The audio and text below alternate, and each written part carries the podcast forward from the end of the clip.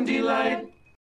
Hola a todos y bienvenidos a Afternoon Delight. Hoy estamos aquí Ricardo, ¿Qué tal?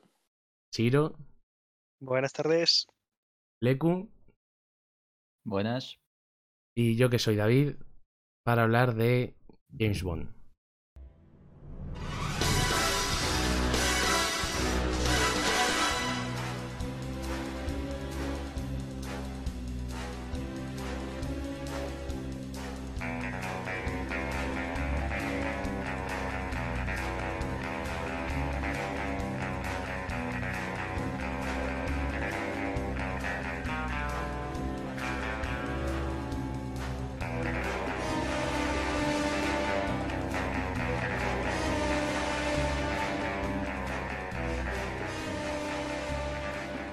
Vale, este 1 de octubre se, se estrena en cines No Time to Die, que es la última entrega de, de James Bond protagonizada por Daniel Craig. Y la quinta entrega que, que va a hacer él en, en cines. Ya hemos ido a verla. Y nada, vamos a comentar un poco nuestras impresiones de la película. Nuestra opinión sobre las anteriores, ¿no? Un poco de toda la saga de Daniel Craig. Y, y eso, nada, que contadme un poco qué, os ha parecido. A mí la película en general me ha gustado muchísimo. No me ha parecido que esté a la altura de Casino Royale y de Skyfall, que son para mí las mejores, pero creo que en general, sobre todo la primera hora y pico, es muy buena. Es de las mejores, eh, tiene de las mejores escenas que he visto yo en películas de, en, la, en esta saga al menos. Me encantó el prólogo, el prólogo está, yo creo que el mejor de la Es saga. Genial. Es Sí, completamente el, James pro- el Bond. prólogo es buenísimo. Sí, sí, yo es- estoy de acuerdo y a mí la película me ha gustado mucho. Como, incluso como película individual, solo de esta, es muy buena. Y es verdad que el, el prólogo es brutal. O sea, el, Mm, el pro- además de que ya íbamos con muchas ganas de, de película, porque Sí. yo íbamos, está- estábamos antes de entrar como diciendo, va tal, la de James Bond, no sé qué. Y a mí el prólogo me estaba flipando, sí. eh, ¿cuándo, ¿Cuándo tuvo que estrenarse, David? Pues yo creo que esta peli estaba planeada para hace justo un año, ¿no? Yo creo que estaba para septiembre del año pasado. Por o ahí nos o es- igual un poco eso- antes. Igual un poco antes, yo creo que era un poco Igual antes. verano, igual verano del año pasado. sí. Eso les decía a estos que, es que llevamos más de un año, bueno, sin contar con el tiempo que ya llevamos esperando para el estreno previsto. Claro, Eh, sí. Yo me, está muri- me moría de ganas de ver, de ver esta peli. Y para mí cumple totalmente con las expectativas. Hmm, Me A base, excepción eh, de alguna parte del... A mí el final, ahí, la última hora, Sí, ¿no? hay un momento que me desengancho un poco de la película. No sé, que en cuanto llegan a las instalaciones de... No sé, siempre me pasa en las de Bond, como por ejemplo en Spectre, que en el momento en el que llegan a las instalaciones del villano, como que me desconecto un poco la película. Pero porque Bueno, Spectre, antes- llegado a ese punto, ya era, ya era cansada y, y esa parte es más bien mala directamente. Antes de nada, vamos a mm, hablar con spoilers de la última, obviamente. Sí, De claro, las anteriores claro. ya da igual porque tienen sus años, pero la última se Sí, acaba de sí. estrenar. Vamos a comentar todo. Y mm, iba a decir, bueno, eso. Mm, Yo, por ejemplo, vosotros decís eso, que llevabais mucho tiempo esperando la película. Yo en verdad he visto las cuatro en las últimas dos semanas. Claro, no había visto cierto. ninguna de Mm. Bond, de las de Mm. Daniel Craig. Había visto Yo habré visto dos o tres. No sé Claro, yo- y había y visto de las anteriores, de otros Bonds y tal, pero de Daniel Craig no había visto ninguna. Me las he visto ahora porque me apetecía ver esta y he dicho, venga, me veo las de Daniel Craig. ¿Y qué te parecieron?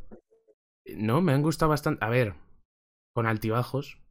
Com- com- comparte nuestra Sí. opinión general, me parece. Sí, la verdad es que comparto la opinión general que suele tener la mayoría de gente, que es Casino Royale muy bien.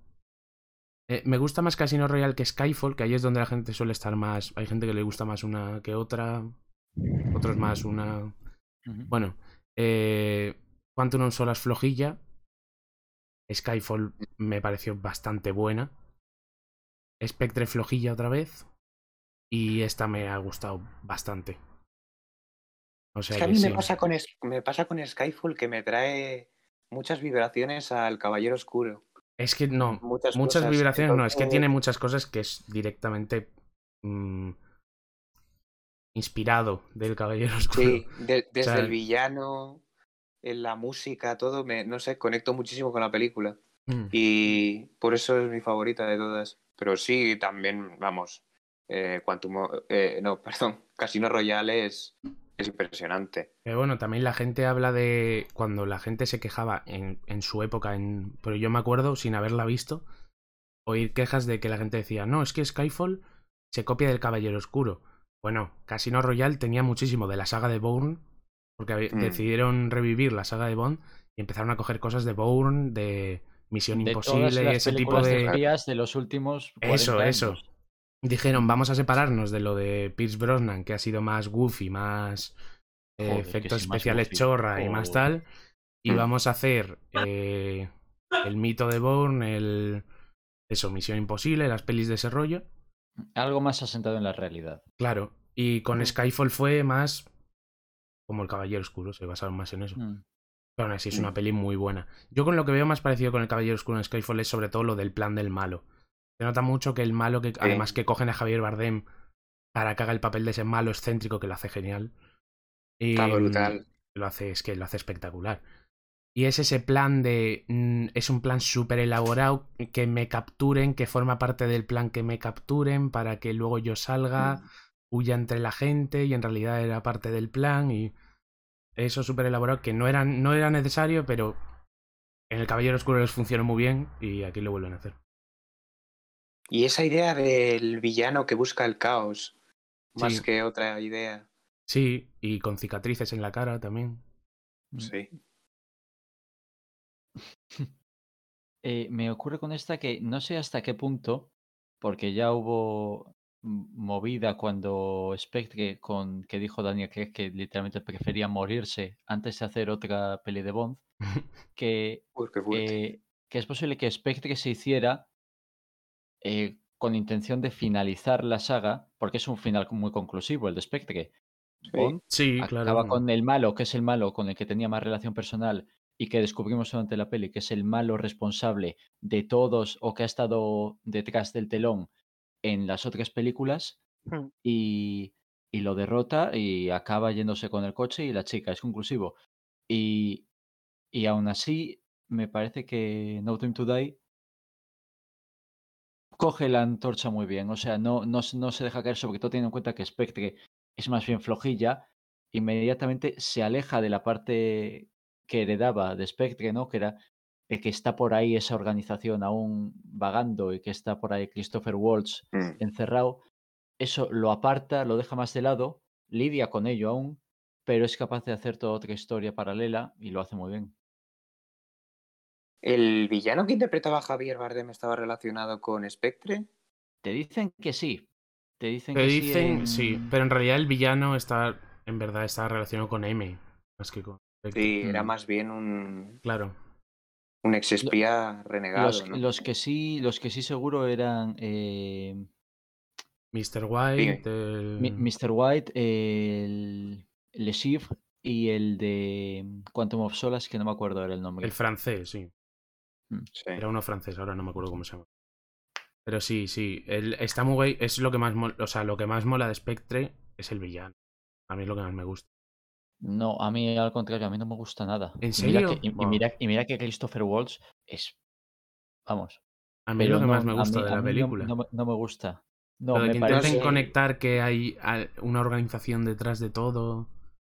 Y que el villano sea además el, el clásico de las de Bond. Sí, o sea, eso eso, está bien, pero luego es un tío que. eh, pero voy a tener que buscar el, el nombre porque eso, Es que es el son tres doctor. nombres alemanes. Sí, que es- es- Ernst. eh, Er- no sé sí, qué. Ernst es el último apellido, pero bueno. Porque además se supone que aquí le dan el tal que es el hermano de. El hermano adoptivo de Bond. Ernst Stavro Blofeld. Blofeld. Eso. eh, y, y no me gusta nada porque hasta que te hacen el, el gran reveal. Porque bueno, lo has visto antes, lo has visto antes en la escena de, de la mesa redonda donde está reunido todo Spectre. Y quizá en algún otro punto. Pero no te hacen el reveal de su cara hasta que llegas a, a sus instalaciones, como decías Sí. antes, Richie, y, y empieza, está la escena esa que es, que es mala de cojones, que les lleva a un sitio, les ofrecen champán, le dicen que no, y pasan y están ahí para ver un meteorito. Sí, es verdad. Y luego, y luego Eh. coge y se les lleva a otro lado completamente distinto de las instalaciones a enseñarles sus ordenadores y cómo está espiando a todo el mundo y bla, bla, bla. Es una gilipollez absoluta. enseña un meteorito y decir, mira, Oye, qué guapo tengo el este meteorito. meteorito aquí. Está guapo, ¿eh? Ahora veniros por aquí, que os tengo que enseñar otra cosa. No me gusta nada. Y luego le dice a Bond que no, es que yo soy el, el que el responsable de todo su sufrimiento y he estado creando todo esto solo para hacerte sufrir.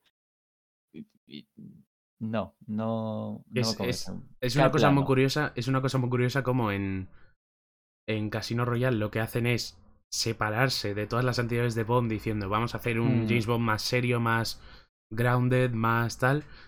Y tres películas después es Spectre eh, poniendo a Bond en una silla diciendo voy a clavarte un clavo en la cabeza hasta que te haga tonto. La escena de tortura de la peli tam- también es súper. Es, o sea, pasan de... sí. Eso, en Casino Royale ponerse súper serio, súper tal, a en Spectre volver al villano más Mm, clásico de no. Bond, a De- las cosas más clásicas. Pues es lo que, lo que te digo, no, no me gustó. Y me gusta que no se vea arrastrada por eso No Time to Die. Sí. Sí, estoy de acuerdo. Encima, te, te- que me gustaría señalar una cosa, que es que a- me gustaron hasta los títulos de crédito. Que, Qué chulos. Sí. que a mí precisamente no me gusta nada Billie Eilish. Y f- fueron incluso de los que más me han gustado de toda la saga. A ver, es que no se parece a ninguna canción de Billie Eilish. O sea, porque la canta ella, pero. Pero no que es te puedo- típica- te- sí. Hasta que no te lo dicen, no. Yo les comenté según salimos que me parecía por la puta cara esa intro, la verdad. Bueno, la intro no, la canción en general. Pero está Pero bien, la canción está bien. Sí, sí, sí. Sí, sí, está muy bien. Además, los, no sé, está muy bien, muy bien hecho el montaje con lo del ADN y las Oh, caras. y el, todo el eso. montaje me Mm. encantó a mí. Me flipó. A ver, todas, las de casi todas las pelis están muy bien. Mm. Las No de sé qué- las. ¿Qué había con la simbología del, del tridente? Porque a Bond luego le. O sea, lo, lo Sí. ves durante, durante la intro y luego a Bond le persigue un Maserati y tienes en cierto momento la. eh, la estatua de Neptuno de, de Módena o de no sé dónde, que es de lo que se basa el, el escudo de Maserati. Y luego más adelante, en el display digital que tiene Q, eh, Bond es un tridente. No sé si había una especie de simbología o algo que querían hacer referencia, pero eso, eso me ha pasado por encima de mi cabeza, no, no lo acabo de pillar. No lo sé. No lo sé, sí que es verdad No. que salen varias veces el símbolo del tridente, pero no. No, yo tampoco detecté si era por algo en específico. Mm. No sé, alguna relación tendrá, pero No, quizá tampoco. Eh, sí que es verdad que en un- sí que estoy de acuerdo con, con Leco en que en, en una cosa estaba yo un poco mosca con esta película, que era cómo la van a seguir después de Spectre. Por, por eso, por el Mm. final de Spectre, porque es como cerrado. O sea, obviamente se puede continuar después de eso. No es tan cerrado como el de esta peli. Se puede continuar bien. no, no, como el de esta no. Bueno, esta también se puede continuar. No, pero el, el. No, pero en serio. Lo que iba a decir era que el. Estaba un poco mosca, pero además es que yo. Una cosa que me pasa con Spectre. Es que a mí no me. El personaje de la. De la doctora. De Madeleine Swan. Madeleine Swan. No, me- no me molaba mucho. Ujú. eh, Me parece que con Bond tenían cero química en Spectre. Sí, el, romance Mm. en Spectre es bastante malo. Eso, no me les creía además nada. No, y... no solo, no solo es bastante malo, sino que además es de, por, por la química que es, sino porque es súper ruseado. Porque Sí. a ella no te la introducen hasta que llevas muchísimo de película y luego está cabreado, o sea, no, es, no está en buenos términos con Bond hasta que avanzamos muchísimo y luego llega la escena de la tortura que, que quizá ha pasado media hora desde el- que estaba cabreada con Bond a la escena de la tortura y le está diciendo que le quiere con toda su alma. Sí, eso, y al final de la peli te lo venden como que es la pareja perfecta para Bond y se- es- son almas gemelas. Y es Sí, como, me lo tengo que creer no- porque me lo tengo que creer, pero. Hmm, es, es algo que tampoco me. Y cuando me vi que el- eso, como que No Time to Die sería importante la trama de la relación de esto, estaba un poco como. "Meh, meh, no me apetece mucho. Mm. Y sí que es verdad que esa es la parte de la peli que menos me interesaba porque sigo sin tragármelos mucho, pero tampoco me ha molestado, o sea que bien. No, al contrario, me gusta mucho que. Porque Mm. lo que. lo- la escena con la que. La secuencia con la que empieza la peli, que es, es el flashback del que hablaba ella en la Spectre Mm, de un sí. hombre que vino a mi casa a intentar matar a mi padre, bla, bla, bla. Y ahora sabemos en el flashback que murió su madre durante dicho accidente y, y todo eso, y me parece que está muy bien. Sí, además Sí. ya habían empezado una tendencia a humanizar un poco al personaje de Daniel Craig. Que a Entonces, ti no te gusta, ¿no, Richie? Que es un Bond muy Es humano. no me gusta tanto el final porque ya, ya no solo porque muere Bond, que para mí, no sé, el personaje de Daniel Craig es el, es el mejor Bond que yo he visto y el que más me ha gustado y no sé, sentía como una, una conexión un poco con el personaje y me ha dado, me ha dado pena hasta cierto punto. Me hubiera gustado que la historia acabara de otra manera, pero bueno. O- obviamente. No sé, tam- tampoco me parece forzado la inclusión de la hija y, y lo otro, no, no lo veo nada forzado, pero bueno. No, no, no. Mi... Yo sinceramente iba con expectativas de nada, la última película de Bond, y yo pensando, bueno, será que se retira, pero a ver, que de repente muera tampoco era lo que Es me que- esperaba. Sí que es verdad que pensé, lo pensé antes de ver la película, pensé, si se retira, ¿realmente qué diferencia hay con el final de la anterior peli? Sí, si se Mm. retira tenía que haber acabado en Spectre. Claro, Claro, sería No, es- muy es- sí, es muy cierto. reiterativo Sí, sí, con la anterior, no. Entonces sí pensaba que se iba a morir y realmente eso. Hombre, lo- tenía sentido que fuese sacrificándose de la forma más heroica posible. Hay Además, cuando está al final, cuando está al final sacrificándose, que como lo estaba pensando en toda la escena del final, se me hizo raro no verle como en traje y tal. Es como el típico Sí, vestido de. Y pensé, parece más eh, eh, McLean de la jungla de cristal, en plan, con camisa y tirantes, y así lleno de A ver, mierda, no, sucio lleva- entero. llevaba el torso cubierto. McLean Sí, no acaba sí. una peli con el torso cubierto. Es Y no es llevaba verdad. los pies descalzos Claro. Claro, es verdad. Pero me refiero con la típica S. Lleno de mierda, eh, con los tirantes tal, y pensé, joder, parece... El peluche de la niña. el peluche de la niña Hostia, lo del sí. peluche me hizo muchísima ri- Hostias. Tenemos un plano heroico de él de medio perfil con las cicatrices, con los balazos que ya lleva encima y de repente me fijo en el peluche que lleva atado uno de los tirantes. Sí. Me, me mosquea también, me mosquean un par de cosas, ¿sabes? Porque me ha gustado mucho y creo que es, por ejemplo, mejor que, que Quantum of Solace y que Spectre, pero me mosquean un par de cosas, por ejemplo, que el personaje de M Hmm. eh, toma unos giros muy, muy raros. En sí. el M nuevo, eh, Ralph Fiennes le introducen en, en Skyfall Hmm. en un principio eh, no enemistado, pero sí enfrentado a Bond, porque es al que han puesto desde el gobierno para supervisar al MI6 y todo esto, y es el que le Ujú. está diciendo continuamente a Judy Dench, a la M antigua y a Bond, que tienen que actuar por el libro y que tienen que responden ante un país y ante y ven una democracia y todo este rollo. Y es una tendencia que sigue en, en Spectre, porque mucho antes de que se haga el reveal de que o no, esta nueva acción, eh, agencia de inteligencia también está controlada por el malo y tal, eh, ya estaba M cuestionándose la moralidad de espiar a todo el mundo, de espiar a tus aliados, de- del uso de información eh, privada. O sea, ha, ha tenido un, un carácter de compás moral en las películas que, que ha habido. Y sin embargo, en esta lo que descubrimos es que desde la última película a esta, a lo que se está dedicando es a crear el, el arma de genocidio étnico perfecta.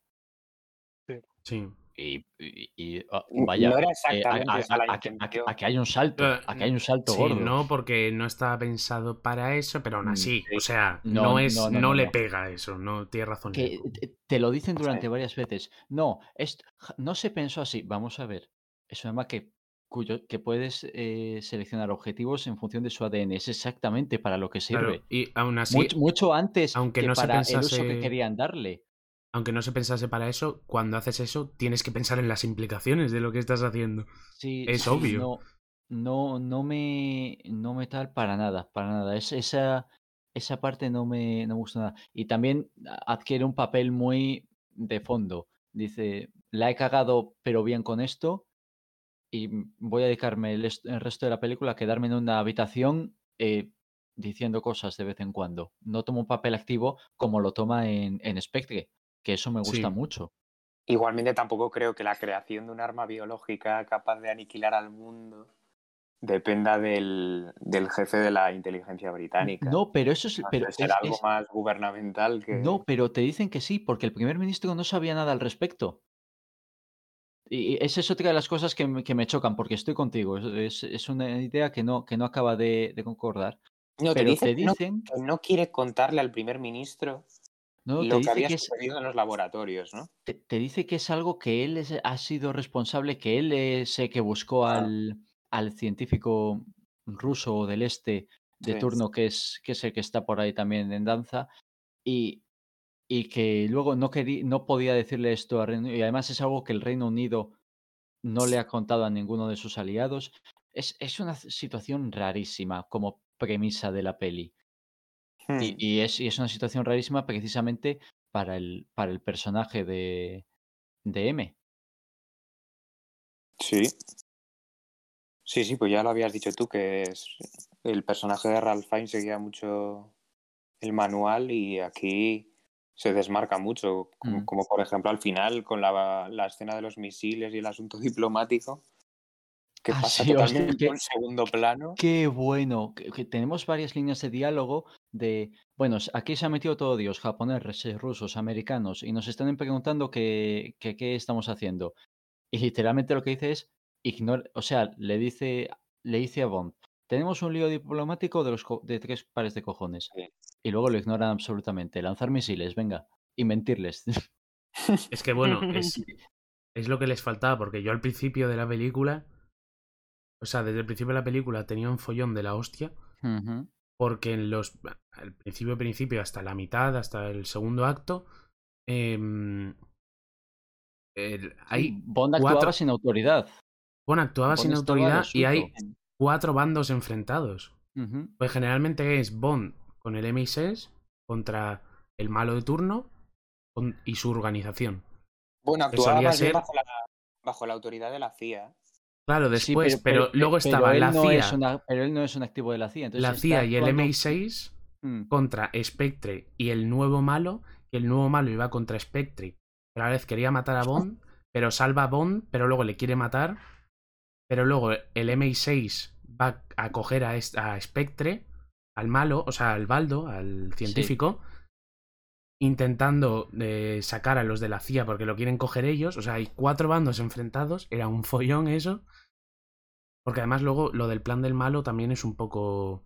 Sí, el- yo, eso me quedó un mm. poco en el aire, porque yo no entendía muy bien el plan del malo. sí, si te parece, vamos sobre eso un poco después. Y otra Sí, cosa que, por ejemplo, sí. no me no me gustó era la cantidad de red flags eh, de la muerte de Félix. Ya Eh, ves. aquello fue excesivo. Empezaron diciendo que. Nada, quiero, quiero volver a casa y decirle a mi familia que he vuelto a salvar el mundo. Se jubila mañana. Se jubila mañana. A- ahí ya miré a Chapo y dije, mira, me cago en todo, va, Mo- Félix va a morir. Y hay otro, después de toda la operación en Cuba, que un personaje de Ana de Armas, Paloma, le dice, dale este puro a Félix, que, que seguro que le gusta, algo así. Otra más. Y Sí. luego ya cuando llega toda la escena en el, en el pesquero, estaba cantadísimo. Y, y no te creas que me gusta porque me encantaba Félix. Y, y tienen una, unos diálogos muy raros Es genial, Félix. es, es genial. Pero en, eh, eh, durante toda la escena del, bueno, en la del barco y las anteriores, en la que están en el bar y demás, eh, expresan una familiaridad el uno con el otro que es excesiva para lo que hemos visto en pantalla, ¿no? Es como Sí, si hubieran sí, sí, ocurrido sí. muchísimas cosas detrás que no hemos visto. Por ejemplo, le dice en cierto momento, cuando ya han hecho el boquete en el barco, que en peores nos hemos visto y hemos salido de estas. Y, y es, y hay muchas líneas de ese, de ese Yo estilo pensé en, que te en hacen cuál- pensar. Sí, porque realmente no, No, en peores no han Claro, estado. porque- no ha habido ninguna escena de acción con Félix y, Y, eh, y sí, a Bond. mí, a mí me rayó mucho cuando dijo, yo tenía un hermano, se Un llamaba Félix tal, y pensé, no, tanto, tanto no se llevaban. eh, O sea, realmente ha salido, ha salido visto- 15 minutos en cuatro películas.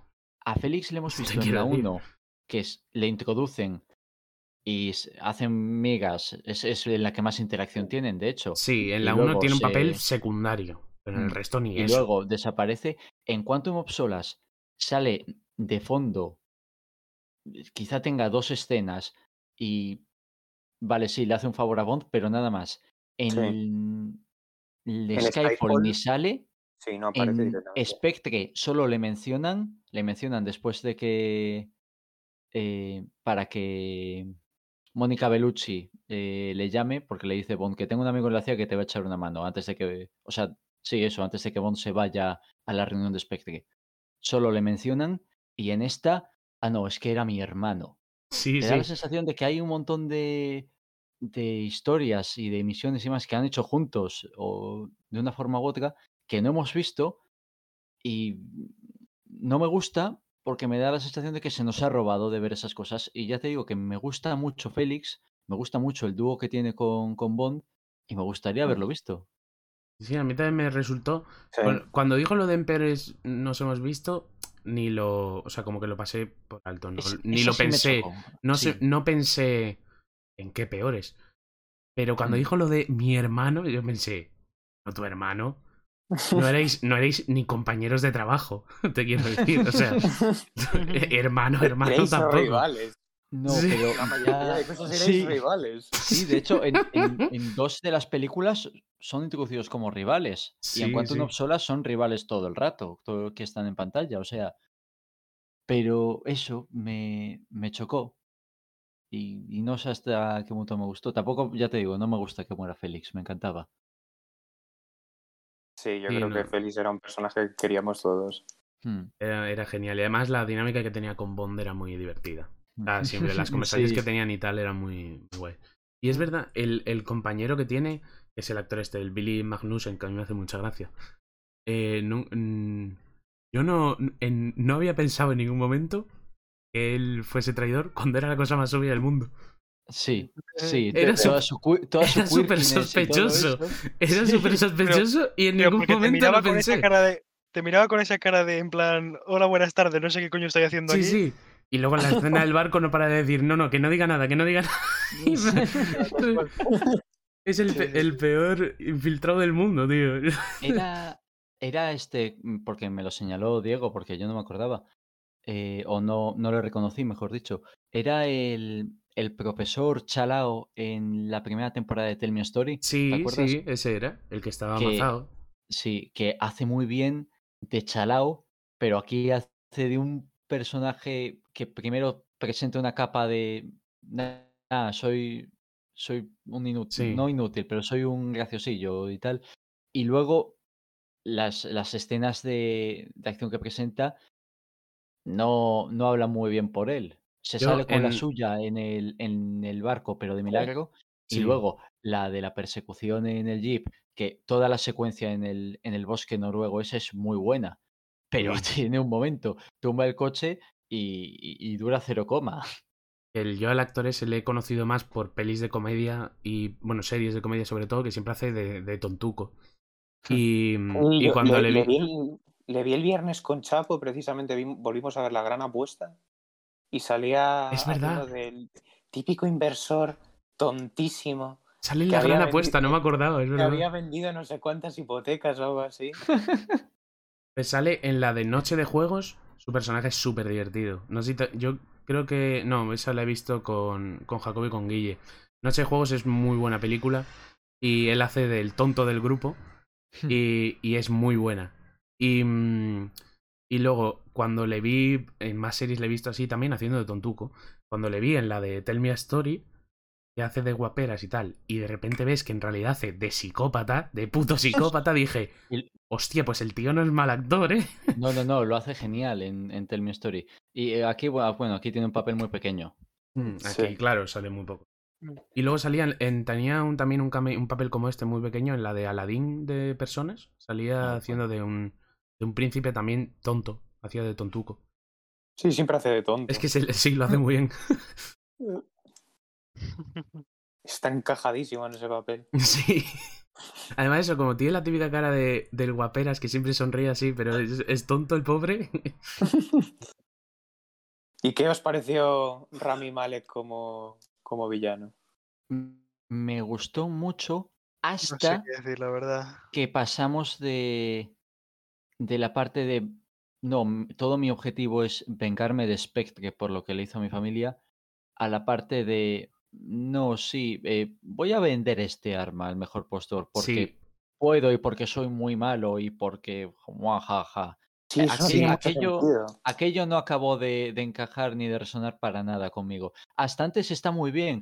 Además, me gusta mucho la, la dinámica de que no, los dos malos se están enfrentando entre ellos.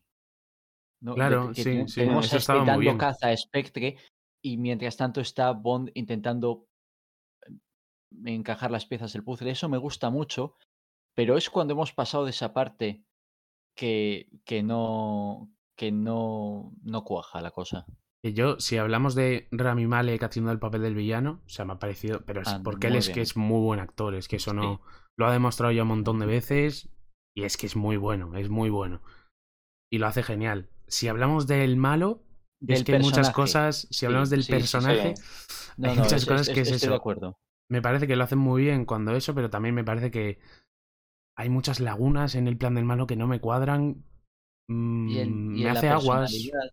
Sí, eh, también sale, en verdad sale muy poco. Sale al o sea, la, may- la mayoría de veces Claro, está en está en segundo la plano. Vale, en el prólogo, Está en las sombras. mm, sí, la primera escena es buenísima. Con el, La primera sí. escena es muy buena. la- Y luego, cuando sale en la consulta de, la, de Madeleine, Sí. eh, esa escena está bastante bien No, también. pero entre la primera escena y la de la consulta, La hostia. Sí, ¿cuántas horas pasan de película y no sale? Solo sale en su voz en llamadas. Está siempre en la sombra. No, Pero no sí que- muy distinto a, a Waltz en Spectre. En Spectre, sí. Y, y cuando sale al final ya es eso, cuando la parte de la guarida del malo y tal. Que sí, a ver, sin más. Es que es la parte en la que estás No- más centrado en la. ¿Qué? No, sigue, sigue, sigue. No, que digo que en esa parte estás como más centrado en la acción, en, en, en el plan de, del MI6, ¿no? En Bond sacar la. en destruir el, el sitio, en tal que en lo que va a hacer el malo, que es que quiere vengarse de la tía. Es que ahí ya el plan está tan diluido. Es que sí. el problema es eso, lo, de. que ha dicho Leku, lo de, ven- lo de vender. Es eh, que su, su objetivo, su objetivo lo logra a- muy temprano. eh, a- ¿Qué, qué ha pasado cuando está, cuando ya se ha muerto todo Spectre en, en Cuba? Eh, Nada de película. ¿Una hora quizá? Sí, es al principio. una sí. hora, Cuba es al Y, principio. y- y ya ha cumplido su objetivo. Porque tiene, bueno, también tiene esta obsesión, relación rara con, con Madeleine que, que encaja, pero, o sea, que está bien y que, pero que no, no basta para que sea la driving force durante el resto de dos horas de película que quedan después ya- de que ya haya que ya es su mala suerte, ¿eh? Mala suerte, no había mujeres en el mundo. Tenía que ser la misma que con la que estaba Bond. Claro, está jodido competir con Bond. Claro. No, pero que sí que es verdad que eso, yo te- tengo muchos problemas con el plan por eso, porque después de que derrota a Spectre, que es su plan, plan principal, no le veo sentido al plan. O sea, coge todo el la granja esa de Heracles para vender, porque luego dicen, están llegando unos compradores, pero él en ningún momento Sí. dice su plan ni dice, voy a venderlo todo, ni En la conversación que tiene con Bond al respecto, que es cuando Bond le dice que la Sí. historia no trata bien a los hombres que juegan a ser Dios, eh, él habla de usarla él. O sea, la idea que tienes por ese diálogo es que él va a usar esta, este, este arma. y sin embargo luego te meten, oye, que están viniendo unos compradores a ver la mercancía. Sí, sí, sí. Ah, vale, es muy raro, no sé. supongo.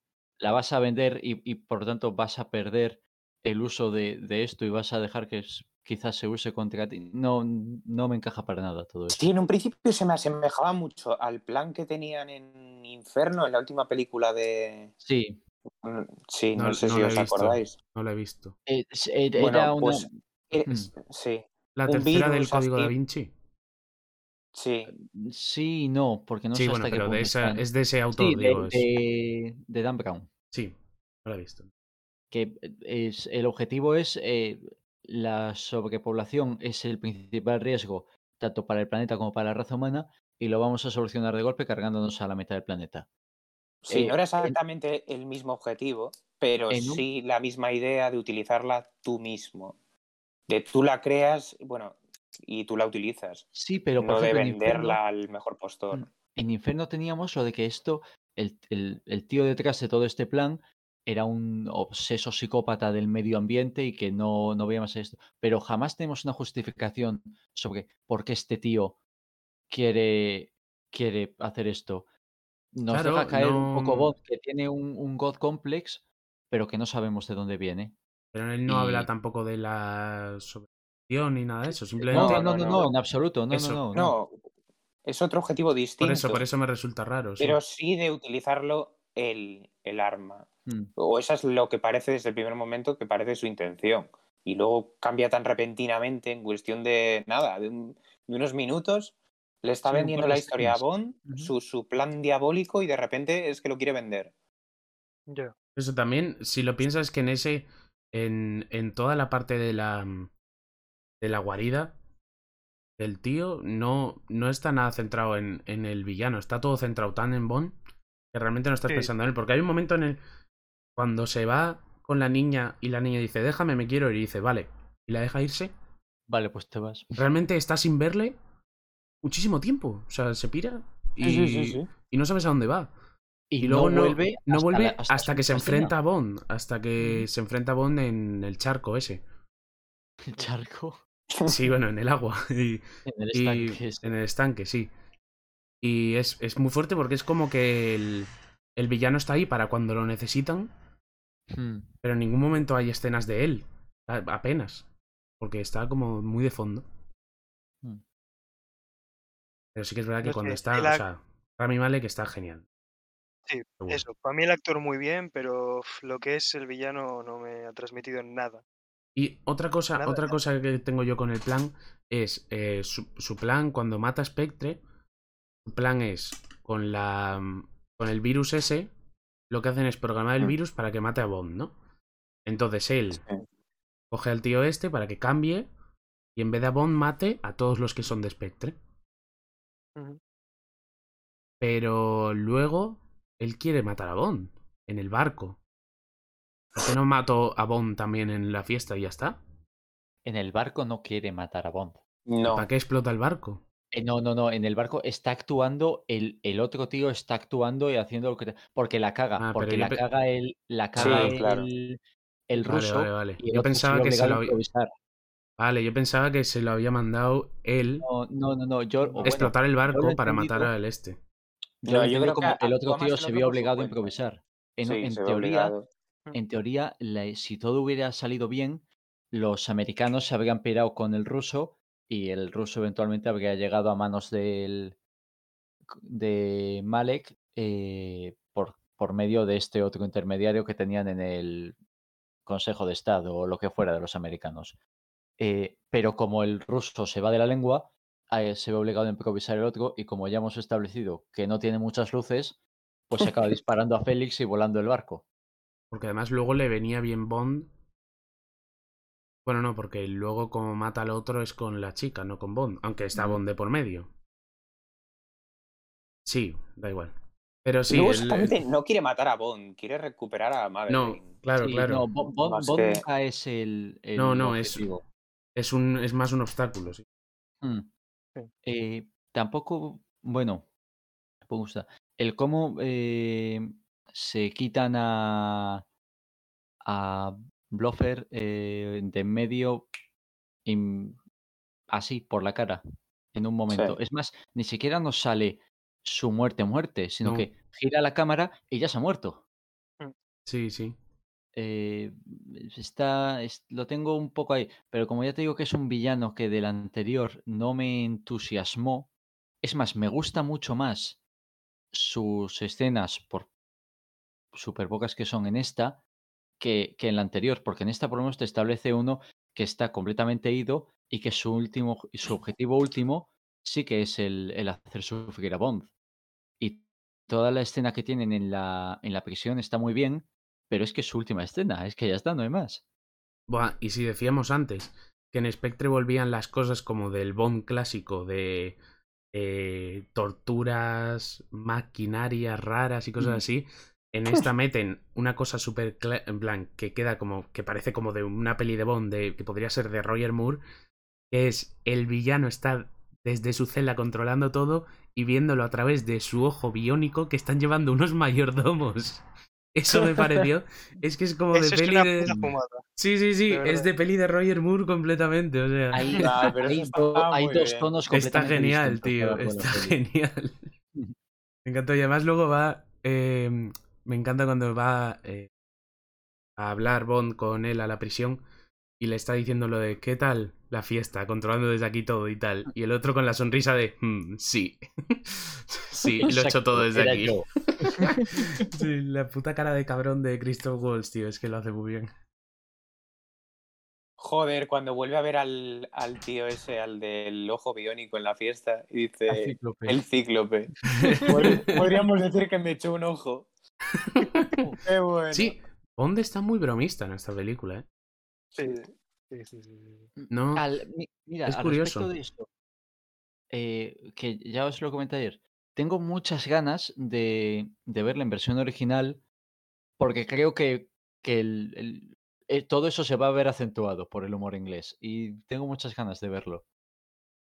Sí, es. Bueno, una de las guionistas de la película es eh, Phoebe Waller Bridge, que es una eh, cómica inglesa que a mí me gusta mucho, la creadora de Fleabag. Y. mm, eh, que va a salir en Indiana Jones 5. Y Cuando bueno, salga. es. Cuando salga. Eh, y es una tía que a mí me hace muchísima gracia. Y. Ah, es y la es- actriz de la serie encima, ¿no? ¿La actriz de qué? Es la actriz de la serie esa, además, ¿no? De Fleabag, sí, es la protagonista, sí. Ah, vale, vale. ¿La has visto. Fleabag? Vi un poco. Tengo Ah. intención de volver a verla. Pues es que a Para mí me gusta mucho el humor de ella y tal, y y es una tía. Y me enteré justo antes de ir a ver la peli, o sea, el viernes me enteré de que era co-guionista de esta, y dije yo, qué raro co-guionista de una peli de Bond. Y, mm, y me resultó curioso. Y sí que es verdad que Bond, por ejemplo, está muy bromista en la película, que me resultó curioso. Sobre todo porque yo, una de las cosas que me han gustado de, la, de ver la saga de Bond, porque además las he visto tan seguidas, las tengo tan recientes, Hmm, He visto las. Vimos las cuatro en una semana, con una semana de, de tiempo. Prácticamente, sí. Sí, Justo, y, justo lo, lo último del verano ha sido. sí. Y una cosa que me resulta curiosa es la evolución del propio James en, desde Casino Royale hacia adelante, porque en. A mí una cosa que me gustó mucho de Casino Royale es que en Casino Royale él está muy. mm, Gallito. la- eso, está gallito. Es que no, no sabía, no sé cuál es la palabra exactamente. Sí, pero está gallito, ¿no? Está. Está bravucón. Eso, como la idea que yo tengo de James Bond, realmente, ¿no? De- Sí. con traje en el casino, chulito, diciendo a las chicas no sé qué tal. ¿Estás idea que yo tengo de Bond. Ah, paso de ti. Eso. no eres mi tipo. y, mm, y al final de la película pasa todo lo de Vesper, que es traumático, que es mm, horroroso lo que pasa con Vesper al final. Y el, en Quantum of Solas, en Skyfall y en Spectre, el Bond que tenemos es un Bond, es un tío roto, es un hombre. mm, o sea, no está tan, tan gallito, está menos bromista. Apenas, son- apenas sonríe más que para. En plan, para eh, algún momento de. de- con una chica Sí, o algo. Y no, se con alguna viuda o algo por el estilo. Efectivamente. Sí, es eso, la tendencia a humanizar al personaje. Sí, ya. y lo que dices tú, lo que dices tú, bebe como un, como un cosaco.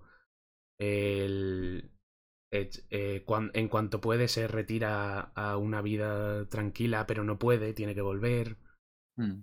Hace un poco lo que le da gana y le da un poco igual morir todo el rato, ¿no? Está como, sobre todo creo que es en...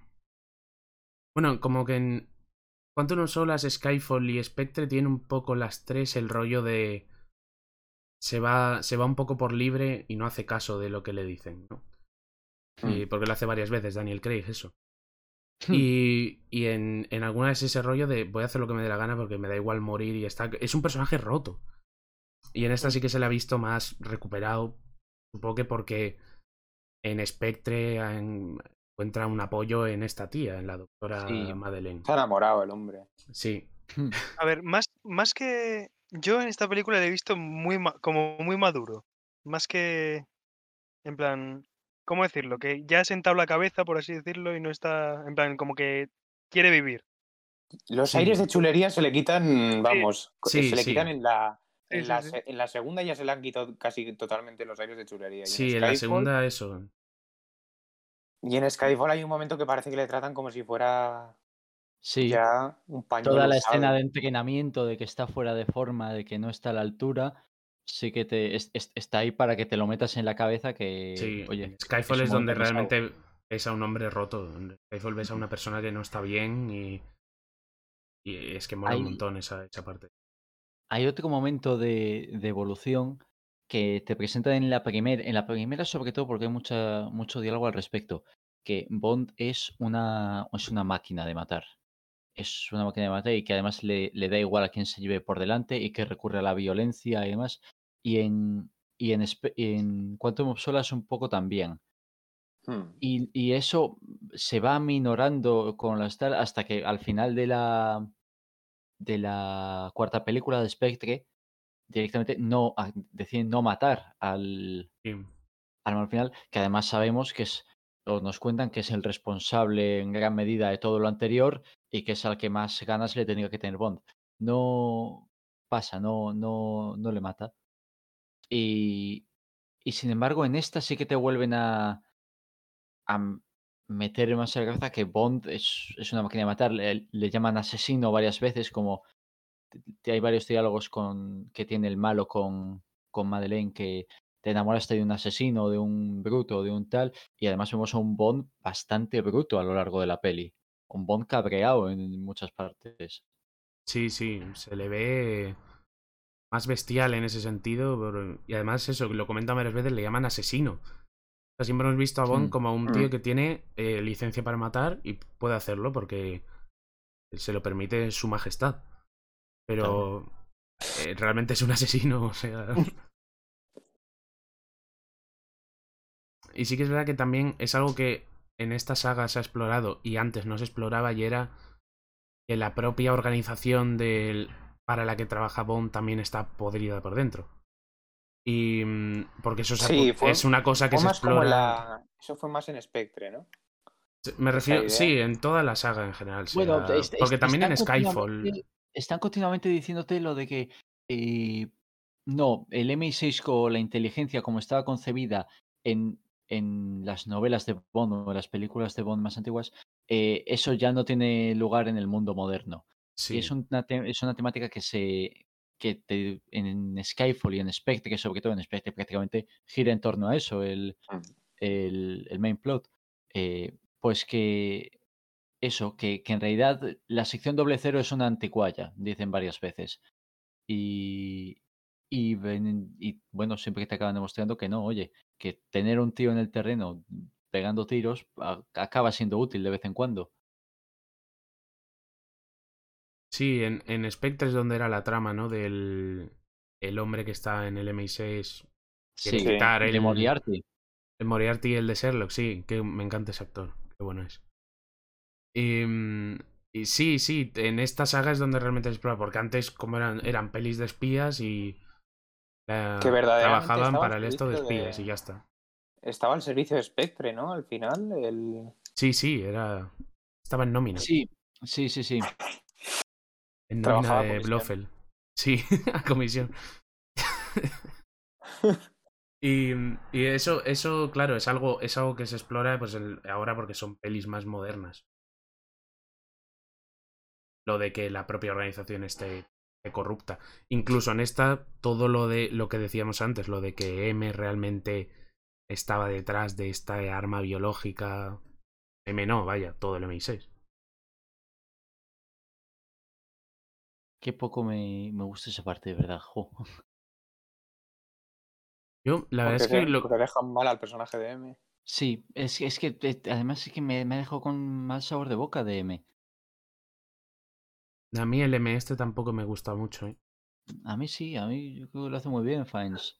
Sobre El todo actor, me, el actor me gusta mucho, pero el personaje, sin más. Como También es verdad que, eh, claro, es que como Judy Dench no hay nadie. Hmm, No, pero. Bueno, aparte de que Judy Dench me gustaba mucho como lo hacía. En. eh, Ya cuando salía en Skyfall, que yo no sabía que él iba a ser el nuevo M ni nada en Skyfall. Y eh, no. Yo pensaba que iba a ser malo o algo. Pensaba como. que- Porque te lo ponen así en Skyfall. Como... Te hacen como el Hmm. baiteo. Y. mm, Y luego en Spectre tampoco conecté mucho con él y tal. O sea que me daba un poco igual el personaje, la verdad.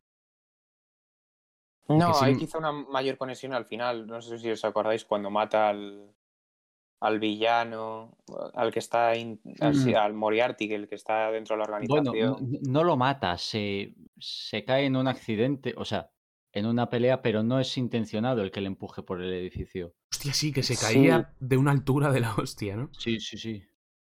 Pero se ve como al final los valores esos que tenía los deja un poco atrás para aliarse con Bond y no sé. A mí no, no tengo una gran conexión con él, como la que había con Judy Dench, creo, pero me parece que en, en lo que en lo que hace está bien. Esta última sí que hay alguna incongruencia, pero por lo general me parece que está bastante bien. Pues el. em, a mí en, en Skyfall. No, espera. En Skyfall. Ah, que. Oh, pantallazo azul, ¿eh? Iba a decir algo de Skyfall y se me ha. Hmm, ¿Qué Qué pasaba en. Skyfall? No, claro, porque en Skyfall. Claro, en Skyfall M es muy importante porque el villano va por ella. Claro, Sí. Claro, y luego en, en Spectre ya es este tío. sí. Claro, claro. tiene claro, una, no. escena, una escena muy buena, es, Es- en los juzgados, ¿no? Sí, Eh, sí. Wow, qué buena es la escena de los juegos. Hmm. Eh, me da un discurso y luego entra él con... Bueno, entran unos con una pistola, ¿no? Pero... O entra Silva. Sí, pero, eh, pero sí, sí, sí, nuevo sí, M- entra, entra, está ahí. Sí, entra Silva, sí. Sí, y unos- M, se, M se pone en medio. Recibe un balazo. O se ponía a disparar. Eh, eso es, Fines, que ahí está eh, como, como miembro del comité, Sí. ahí recibe un balazo. O sea, se pone a intentar defender a los demás, pero recibe un balazo que después le vemos herido en el hombro, de la que les pregunta a Q y a Tanner qué están haciendo cuando están siguiendo a Bond hacia Escocia. Sí.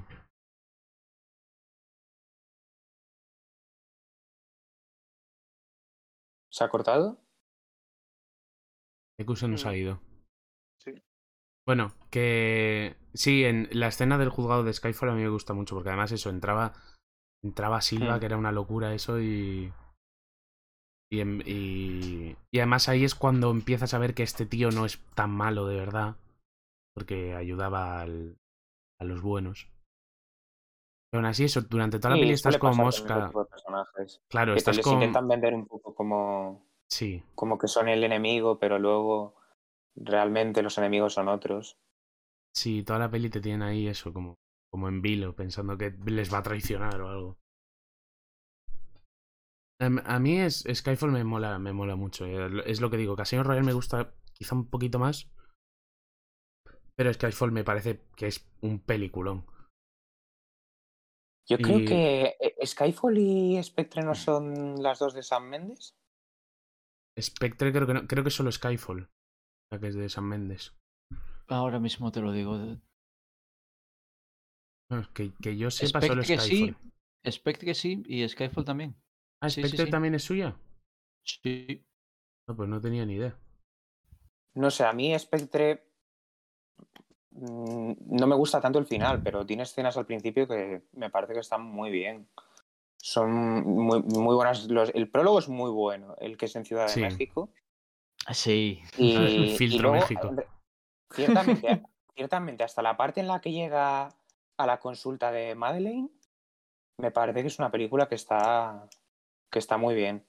Luego ya empieza a decaer un poco el interés, pero pa- pasa sí, en muchas, en general. Yo creo que A mí me gusta me- me pasan más- muchas en general. Creo que me gusta más Casino Royale, pero quizás solo porque, más que Skyfall, quizás solo porque la temática del, del póker en torno a la peli casino, y sí. todo eso eh, me flipa muchísimo, me encanta. Sí. Tengo debilidad por eso. A mí todo lo del rollo del casino me gusta mucho. Mm. Luego, Mm. lo de toda la trama de Vesper me gusta mucho Bueno, en esa sí, película. claro. Y, mm, y me gusta mucho el rollo de el Daniel Craig jovencito, entre muchas comillas, Mm. en, en la película, en plan, que es, que es la primera, por así decirlo, de, de él. Y, mm, Y- y, eh, aunque Skyfall está muy guay, eso, me mola un poco más Casino Royale. Y me gusta, sí. me gusta más Le Chiffre porque no es un villano tan intenso como era Tiago en, en Skyfall, ni, ni tan chalao o con los problemas que tienen, por ejemplo, los villanos de, de Spectre o No Time to Die. Es un tío que está ahí, que gestiona fondos para gente mala y que, y que está, va a estar a lo suyo. Y se lo cargan bastante rápido.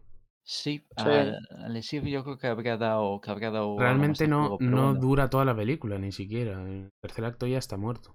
Claro, ac- acordaos cuando, cuando la vimos, que te ponen la, la escena de la tortura y luego Sí. muere Lesir y, y dijo alguien, no sé si Javi, va, ya estaremos acabando. Y dije, no, No, no para quedaba un montón. todavía queda muchísimo. Quedaba mucho, sí. Sí, sí, sí. Eh, yo, una cosa que mm, eh, lo pensé viendo esta, la de No Time to Die en el cine, y es verdad que es en la de Quantum of Solas, es de la que menos estamos hablando porque realmente es de la que menos chicha hay para sacar. Es la más corta, es la que menos La más floja, sí. quizá argumentalmente tenía lo suyo, la chica tampoco tiene un peso muy particular, o sea, es No. forgettable. Y hablando de chicas, lo que iba a comentar era Ah, ¿Qué? amigo. que en, en Quantum of Solace es cuando nos introducen a Moni Penny, ¿no? No, es en. Skyfall, No, es en, ¿Es en la Skyfall? escen- es en la escena inicial de Skyfall en el prólogo. cuando, cuando roban el disco con el nombre de los agentes. Son ella y Bond los que están de misión. Es ella la que dispara intentando abatir al tío que robó el disco encima del tren, pero le da a Bond. Ah, y yo y pensaba Bond que salía un poco en la anterior antes. Yo creo que no, pero ya te digo. No, no, no, no, no. como Yo estoy seguro de que Quantum of en la tengo, la un poco en el limbo. No, no sale, no sale en Quantum of Solace. No, no, la introducen en Skyfall. Vale, pues en Skyfall la introducen. Y en Skyfall, bueno, aparte de la escena del principio, que está con Bond mano a mano ahí en, en, el, en el terreno. eh, después de Skyfall, sea, pasa todo el rollo de Skyfall, tal. Mm. Y después de eso, en Spectre y en esta, ha quedado totalmente re- relegada a secretaria. De secretaria. Incluso durante Skyfall, después de ese primer Sí. acto. Bueno, Sí, yo creo que es por precisamente por el abatir a Bond, por lo que le relegan a O sea, sí, Sí. la, la- la ponen, te, te lo dicen que está ahí a modo de, de castigo. ya. Pero después, con, la- con, el nuevo, con el nuevo M, la escena final de la peli, es, que es en la que ella te dice que es Money Penny, mm. te dice como que ella ha elegido quedarse para ayudar al nuevo M o, o algo así, creo recordar. No, no me Me hubiese gustado ver algo más de acción de Moneypenny en, o en. Spectre o en esta. Sí, Porque sí. no sé. En Spectre apenas salías. Tiene una escena en un escritorio y poco más. Y en esta, parecido. En esta tampoco sale apenas y es eso, en el escritorio, en la casa de. Q y poco más. Es como a Q, el, el personaje de Q, ¿en qué película lo introducen? En, Skyfall también. En Skyfall. en Skyfall también, ¿no? cuando va cuando van le dicen que le van a entregar el equipo y se encuentran en, en el museo de arte que tienen un, Qué chula un esa toma y escena. daca a Ellie Bond que está muy bien Mm. Sí, que es, dice... Al- a la- em, Uh, ¿salen algo más? Porque me gusta mucho, pero yo no lo he visto en. Sí, yo sí en lo he visto en más cosas. Le- o sea, le he visto en series, en series inglesas le he visto en alguna. En, Pa- en Paddington, en las pelis de Paddington sale. Ah. Eso me suena. En, algún- en alguna cosa más saldrá. El otro día me enteré que el director de esta es el de. No sé si habéis visto la primera temporada de True Detective, que es yo creo Mm. la mejor de todas. ¿Es el director de esta? Sí, sí, sí, sí. Ah, pues no tenía ni idea. Kari Yoi Fukunaga o algo así. Fukunaga, nombre- sí. Sí, es que tiene un nombre asiático. Yo sabía que el director de esta Sí. iba a ser eh, Danny Boyle y al final no se fue por, por no sé, por diferencias creativas, como se dice siempre. Hmm. Es básicamente que dijo, me dejáis hacer esto y le dijeron no, seguramente. No, pero se piró. A ver, Danny Boyle es un nombre muy grande para dirigir una película que seguramente tenga tantas restricciones, me refiero. Que no puede Sí, hacer lo que le dé sí. la gana, ¿sabes? O sea, No es, no es una, una propiedad nueva, ¿qué tal? No, hay, ciertas claro. cosas que tienes que. Hay una lista que tienes que, que cumplir. me resultó ejemplo, curioso además porque... TV5. Claro. Y me resultó curioso porque Danny Boyle no. Yo creo que no ha dirigido nada de acción así. tan. Yo diría que como no. esto. De acción yo no me pega mucho. Sí, no, no, no. Mm, no sé. Pero bueno, al final no, no. No sabía que era el de True Detective, fíjate. No he visto True Detective tampoco. Sí, el de la primera temporada, que yo creo que. Bueno, igual la, ter- la primera es la mejor, seguro. La segunda a mí me parece muy floja. Y la tercera, bueno, no está mal. Pero la primera, vamos, yo creo que si tienes la oportunidad, míratela porque es buenísima. Sí, la tengo pendiente hace tiempo y no, no me he puesto a ello. De otra no sí, te lo sí. diría, pero de la primera, míratela. Es Porque está muy, muy bien. Matthew McConaughey haciendo de Colgado, que es su papel estelar. su- o sea, es su, Son Matthew McConaughey su rol y, más. Y y Woody este, Harrelson. Woody Harrelson. Es que vaya actorazos cogieron, ¿eh? Te digo. Sí, sí, sí. Sí, pero es Woody Harrison como en un rollo un poco más serio, no, Ya, no es ese rollo que suele O sea, no, no es su, sí, no es su quirkiness habitual, pero, pero está muy bien. no es Carnage, pero bueno, está bien. Esto, ¿habéis hablado, por ejemplo, antes de, de acción? ¿Qué, qué os han parecido las escenas de acción de esta peli? Yo creo que, sobre todo la del, la del DB5, Hmm. eh, es, es espectacular esa escena. Y, la, y las que preceden a eso, la llegada al hotel en la moto, que es una escena muy parecida precisamente a la de Skyfall, eh, por los tejados de Estambul, creo que era en Sí, Skyfall. En era, Skyfall, era algún sí. sitio de Turquía, sí. Me ha recordado muchísimo a eso y me ha encantado, la verdad. Claro, ya al final, después de cinco películas, es muy difícil hacer un set que no sea parecido a Sí, algo que has hecho ya. escenarios que no. Eso, sobre pero todo en una peli de Bond, que Claro. buscas cosas exóticas y. y, y- Y, no- y, y tienes que ser realista, no puedes sea una cosa loca.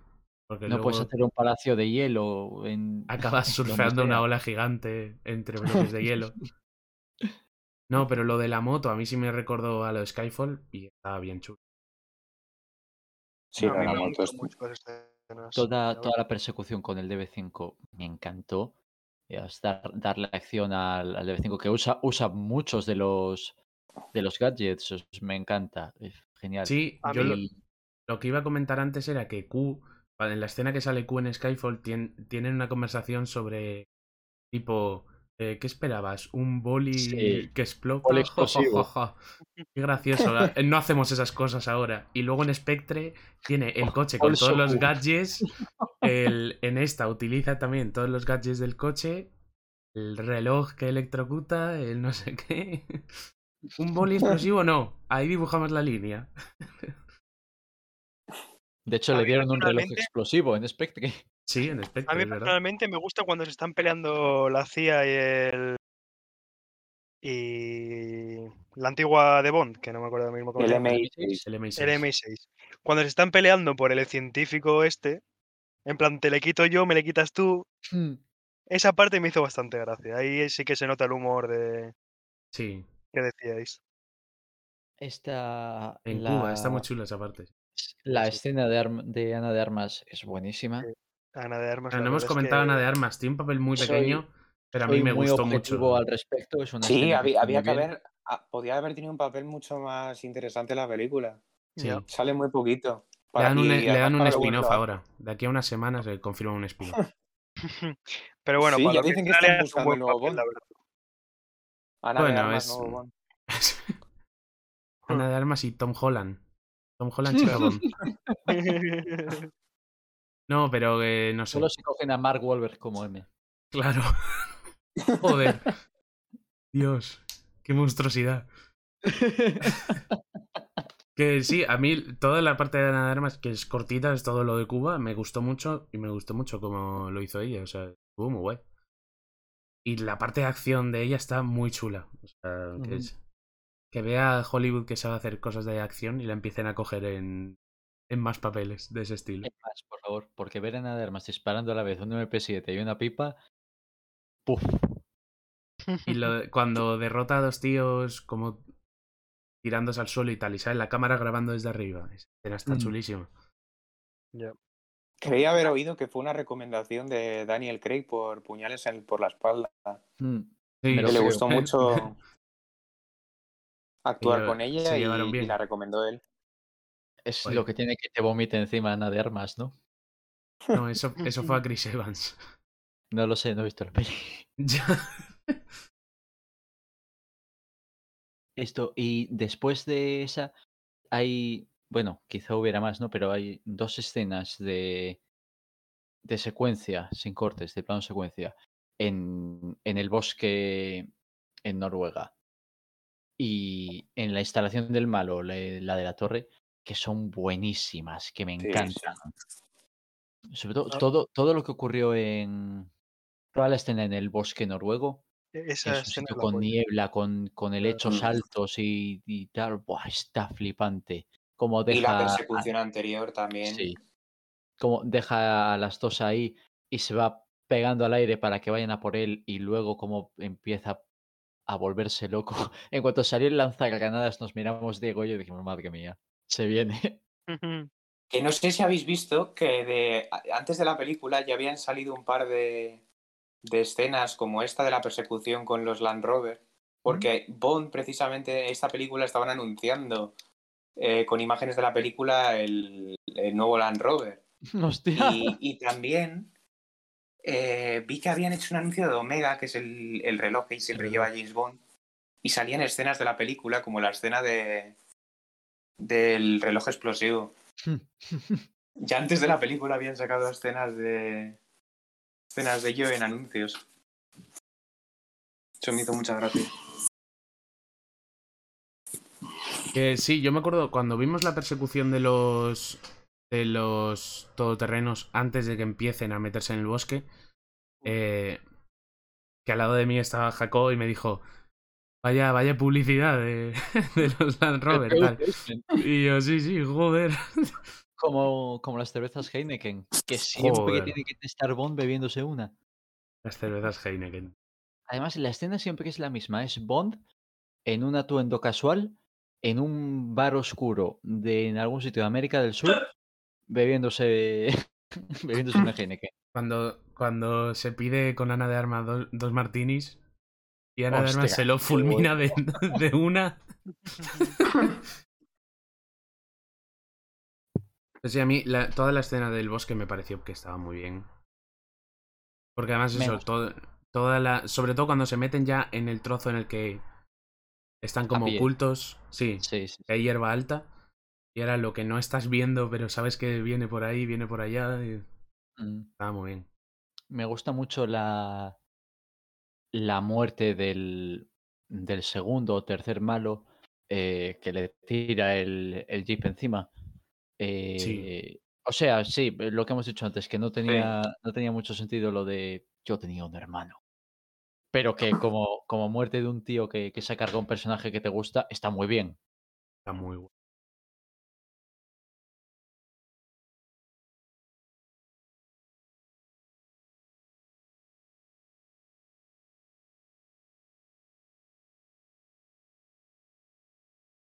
Bueno, y si os ocurre algo más que podamos resaltar así un poco de la película. Mm, No sé, si queréis. Ah, yo iba a decir. Que habéis dicho antes. em, Ah, porque antes ha dicho em, Ricardo que en Skyfall le recordaba mucho al Caballero Oscuro la música y tal. Eh, esta peli sí que tiene la música de Hans Zimmer. Que yo no lo sabía hasta que lo leí en los créditos al principio. ¿Las anteriores no la tenían? ¿Las, las dos últimas? Es que yo pensaba que ¿eh? Yo pensaba que sí.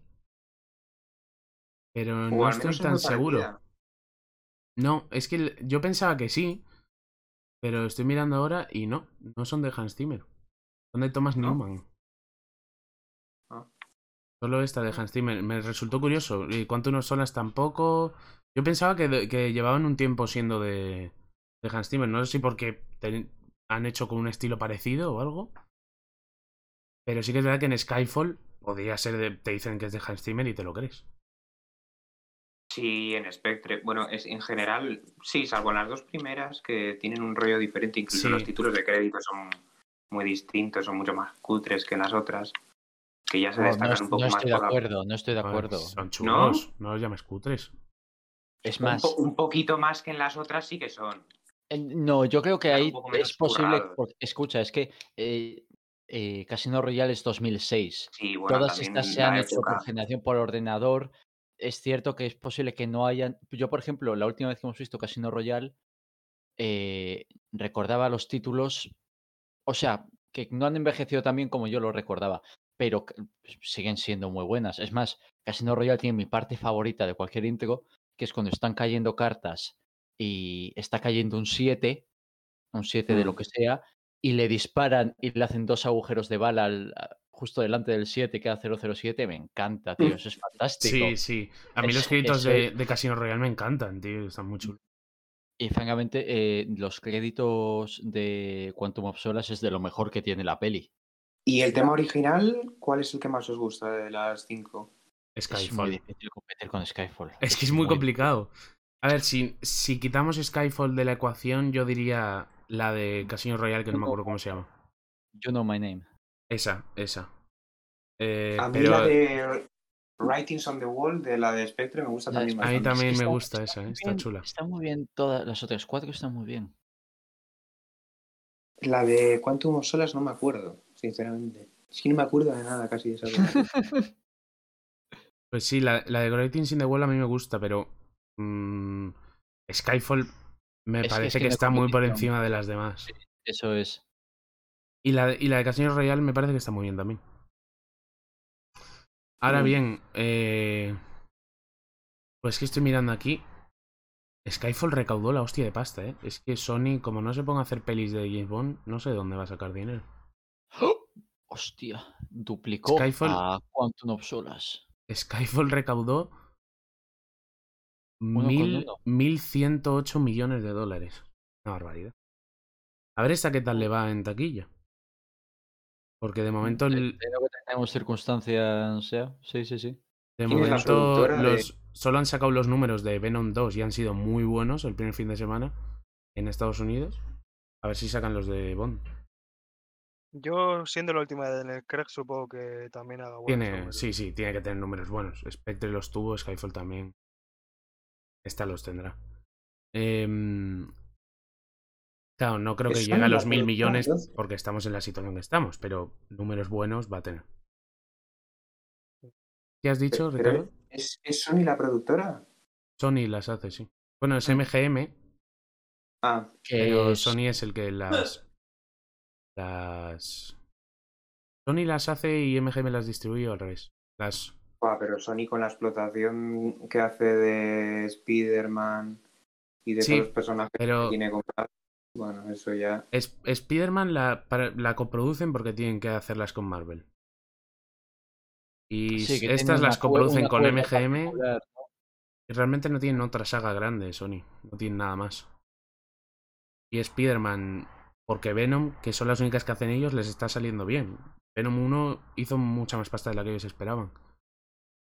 Bueno, Pero- produjeron, fueron los productores de la última de Tarantino, ¿no?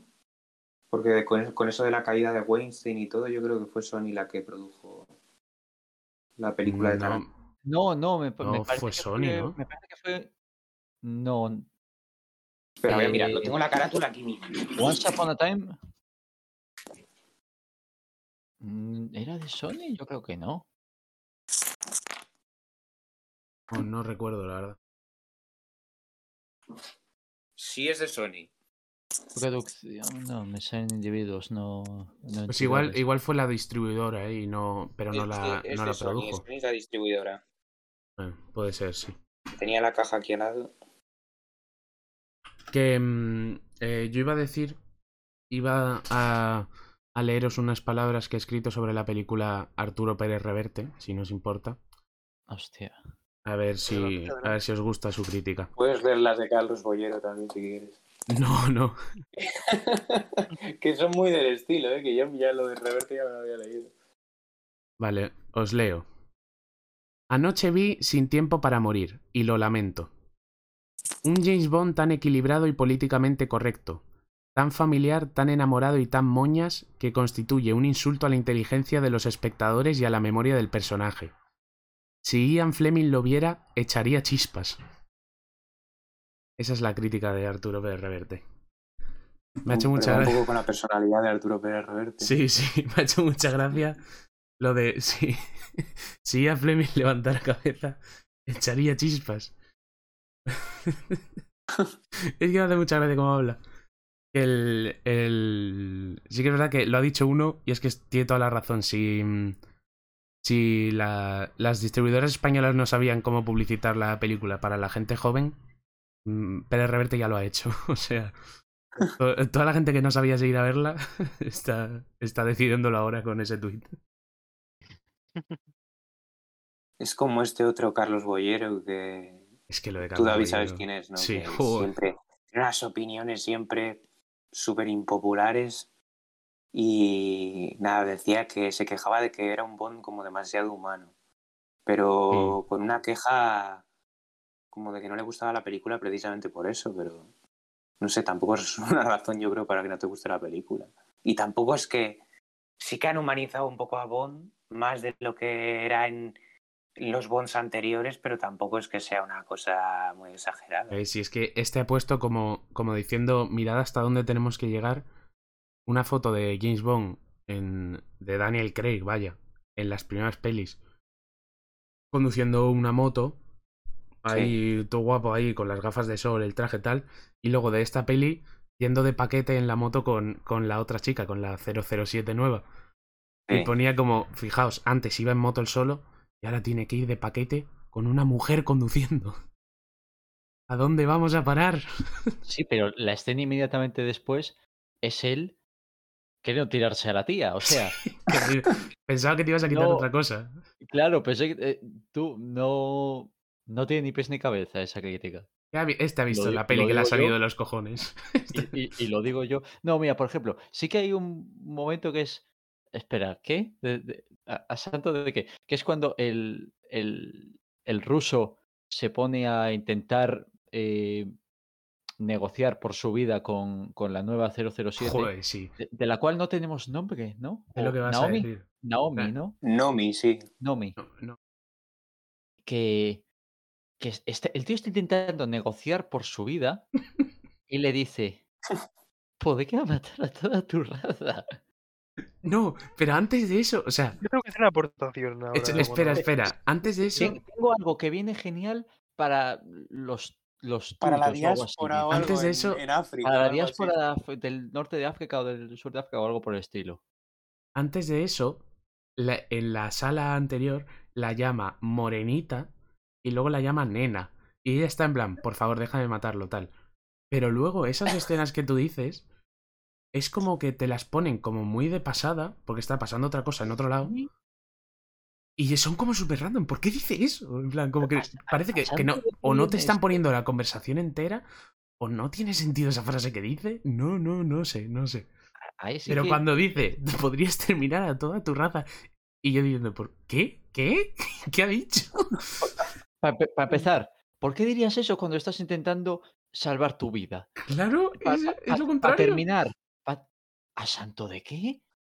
Una línea que no viene de ninguna parte. Es que y, no y es Y como si hubieran dicho, vale, eh, un racista tiene que morir antes de que acabe la peli, hacedlo como Sí, yo- queráis. Yo tampoco lo entendí, yo tampoco. Ahí, ahí puedo estar un poco de acuerdo en la idea de la correctez política que ha obligado a tener esta escena, pero aún así creo que es una escena tan, tan putamente chorra.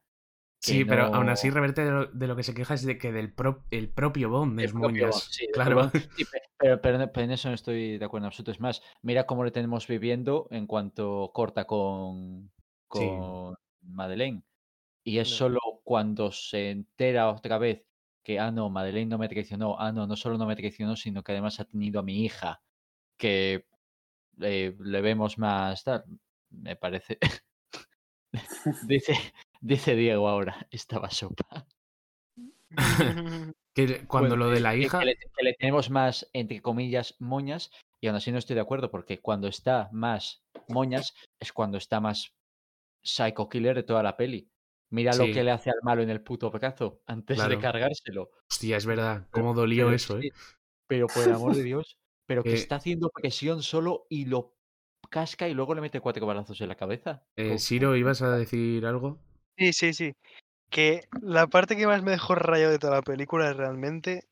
Que es una idiotez como la copa de un pino, tío, pero me quemó mucho que no dijeran que 00 era Bond cuando no era Sí. 007.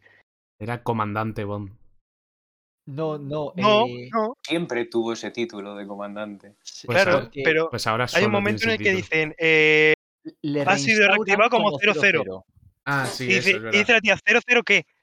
No dicen nada. Es verdad, es verdad. Y lo Y dice luego- y luego lo vuelve a decir. Dice, ¿cero cero qué? Y nadie Y contesta. luego- está obsesionadísima ella. Y luego cuando, sí, le, es cuando le da el 007. 007, te queda 007 Bond, pero la otra no sabemos qué Pero no 007. sabes Y a la otra no claro, le dan sabes otro, es verdad. Claro, claro, Es es, como verdad, me es cago verdad. en tu prima, tío. No, está, pe- pero me dejes- es- sí. es- está bien, porque es Está bien, un está número. bien, claro. Es, es Claro, lo que claro, dice la peli, está bien. Claro. Pero no me- Pero da igual porque como Bond se muere, pues la otra vuelve a hacer 007 y ya está. Da igual porque es solo un número, pero dámelo a mí. Ah, coño, ¿cómo, cómo se me ha podido olvidar? Me, me encanta. eh, no sé si es inmediatamente antes o inmediatamente después de la escena de la escalera. eh, que está liquidando a los que faltan y justo le disparan por la espalda y hay un cambio rápido de plano y él saca, desenfunda la pistola y le pega un tiro haciendo la habitual de Bond, que Sí, normalmente es sí. un plano Mm, que le está, Sí, lo que está haciendo es verle encañonado, pero no, aquí es un pasillo Mm. cilíndrico y me encanta cómo lo pueden, han conseguido meter la escena clásica Sí. en el contexto de, de la acción de la película. Y bueno, esa muy salía en los trailers, es, pero uf, me encantó. Sí, fue, fue muy buena esa escena. Yo no la había visto. Bueno, es que no vi los trailers. Mm, Es que algún salió, spot corto y tal. fue la última escena del primer tráiler, que es la que te ponen ahí para ya volverte loco. Y uf, genial. Pues es que me encantó cómo la, la metieron ahí, porque es que quedaba perfecto. Mm. Quedaba muy chulo. Que. mm, que ah, bueno, ¿queréis decir algo de, de los coches? Porque ya has dicho lo de la. Te gustó la escena Eh, del principio. Mm, Sí, Sí, me la del encanta. DB5. Me encanta que le den. Bueno, luego, o sea, pues tienes todo el DB5, le, le hacen el, el homenaje debido. El coche sobrevive, gracias a Dios, porque no estaba preparado para que le volviera a pasar algo al DB5. Eh, y después, en cierto momento de la peli, no sé si es cuando vuelve eh, después de la muerte de, de Félix, eh, lo que, que va a un garaje y quita una, una manta, una, no sé cómo llamarlo, una algo que cubre Sí, o un Una, coche. lon- y lo- una una lona. eso, eso, una lona. y lo que hay es un DB8. Jura, creo que es un DB8 lo que hay debajo. Y, y eso me mosqueó, bueno, me mosqueó un poco porque, coño, podrías estarme dando más DB5, ¿por qué? ¿Por qué me haces esto? Y luego porque eh, usa el DB8 eh, hasta, hasta que llegan a la casa de ella en Noruega y ahí tienen toda la escena de, ah, bueno, tengo a esta niña que no es tuya y, y luego tienen que salir por patas y, y- salen por patas en el Jeep o lo que fuera o Land Rover o lo que fuera de, de Madeleine. Era un En puto Toyota. Era un puto Toyota. En lugar de coger el deportivo tuneado de. Bond que, que, que tienen ahí al lado. Y luego, al acabar la peli, eh, la última escena es eh, Madeleine y la, y la niña en el, en el DB8, eh, y conduciendo por, por típico paisaje de peli de Bond, que le dice que te voy a contar una historia de, de un hombre llamado Bond, de James Bond, tiene la línea habitual ahí, eh, pero ¿por qué coño vas en el DB8? ¿Por qué no vas en el DB5? Joder. A mí- entiendo que no le quieras abusar de ello en toda la parte anterior de la peli, pero coño, para la final ponlo. Qué, qué buena fue la coña de nombre Bond. Y se le queda mirando el tío en plan. ¿Bond qué? James Bond. Ah, vale. para darle la etiquetita para entrar en el M6. Esto me hizo gracia esa coña. ocurrió. Ha ocurrido más de una vez que han- hemos tenido en las secciones de en la oficina del MI6 cosas de fondo que no se han usado. Por ejemplo, había un, un Aston Martin de fondo, el Valhalla, que yo me equivoqué, le dije a Diego que era el Vulcan y él, y él luego me corrigió. En Wikipedia hay una foto, en la página de No de Wikipedia hay una foto del Valhalla, que es lo que dijimos que es un coche que estaba ahí de fondo blanco que luego no Sí, se usa. no se usó para nada. Y luego Claro. hemos tenido un plano similar con el con el avión. Avión no es el término adecuado. Con el chisme que utilizan para infiltrarse en la isla del malo. Mm. Que, pero bueno, eso sí que dio raro. uso. Y luego hu- hubo una, había unas motos ahí de fondo que tampoco tal. Eh, eso. Normalmente sí que te suelen sacar algún nuevo modelo de, de Aston para, para estas pelis.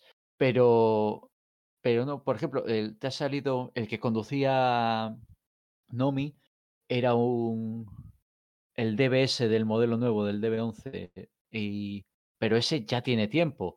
Normalmente aquí suelen suelen aprovechar para meterte un concept art de un coche que en, en Spectre, por ejemplo, era el, el DB10. De hecho, el DB10, si no me equivoco, se diseñó específicamente para, para salir en Spectre. A ver.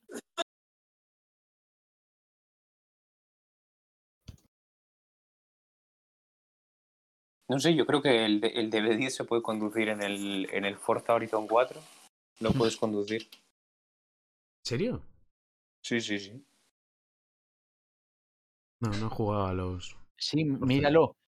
Creado para Spectre en- específicamente. Y que conste que no me, no me entusiasma el, el, DB, el DB10. El Vulcan no llega a salir en ninguna, ¿no? No, no, no, pero porque el, Vul- el Vulcan es un es prácticamente un chisme de Fórmula 1. O sea, es, es, es un híbrido relativamente monstruoso Sí. entre un DB11 y un Fórmula 1. No, no lo aprecio, no me gusta, no, no es lo que es- tiene que ser un Aston. Pero no, no ha salido en ninguna peli y porque tampoco hay contexto para ponerlo. Pero por ejemplo, el Valhalla, en una de esas escenas en las que vas a un sitio exótico y demás, coño, haberle dado salida, no tenerlo ahí de fondo, literalmente. Mm. Y hablando de, de cosas de fondo, me hizo muchísima gracia, pero me empecé a despollar en voz alta en el cine. eh, cuando se están equipando para la misión final en el, en el avión, que cuesta buscando algo entre unos cajones y abre un cajón Sí, está ahí con una tetera y unas tazas. de sí, todo el, todo el menaje de equipo. tío. Qué Y- bueno. Me- bueno, me, me rompió esa Es que lo abre en plan, uy, esto no es. Uy, va. Fue genial, fue genial. Es una de esas escenas que dices tú que hay mucho, mucho humor Es particular humor, en esta además peli. que es, es humor inglés, es un humor Sí. inglés muy particular, tío, que me gusta mucho. Mm.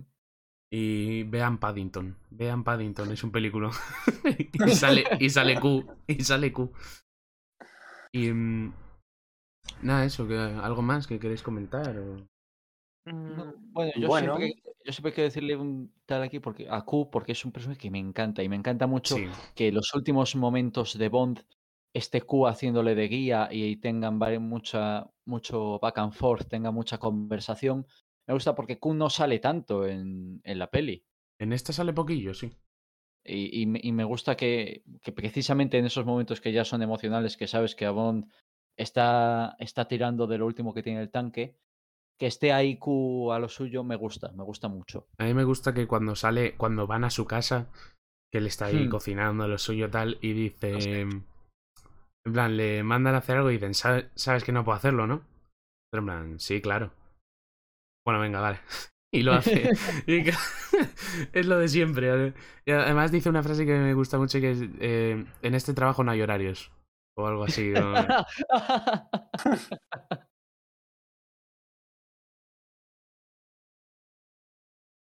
Bueno, y os haría gracia hacer una quiniela sobre quién creéis que va a ser el nuevo Bond, porque han dicho que ya están buscando Ah, uno bueno, nuevo. antes, que se antes van de a eso... tomar un plazo.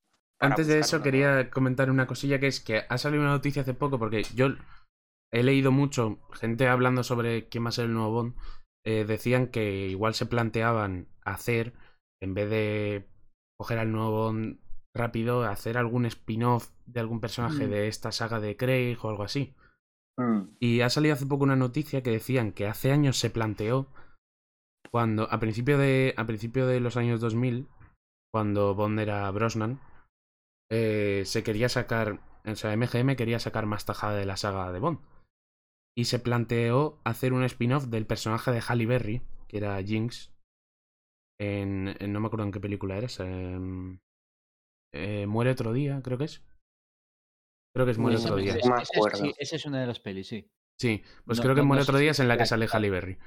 Pues querían hacer un spin-off del personaje de Halle Berry y al final se echaron para atrás porque tenían un poco de miedo de hacer un... que porque era un personaje femenino, lo retrasaron mucho y Halle Berry después hizo Catwoman, tal, bueno. Sí, Y- claro. Y bueno, también ganó un Oscar justo después de eso y tal. Eh, también, también es verdad.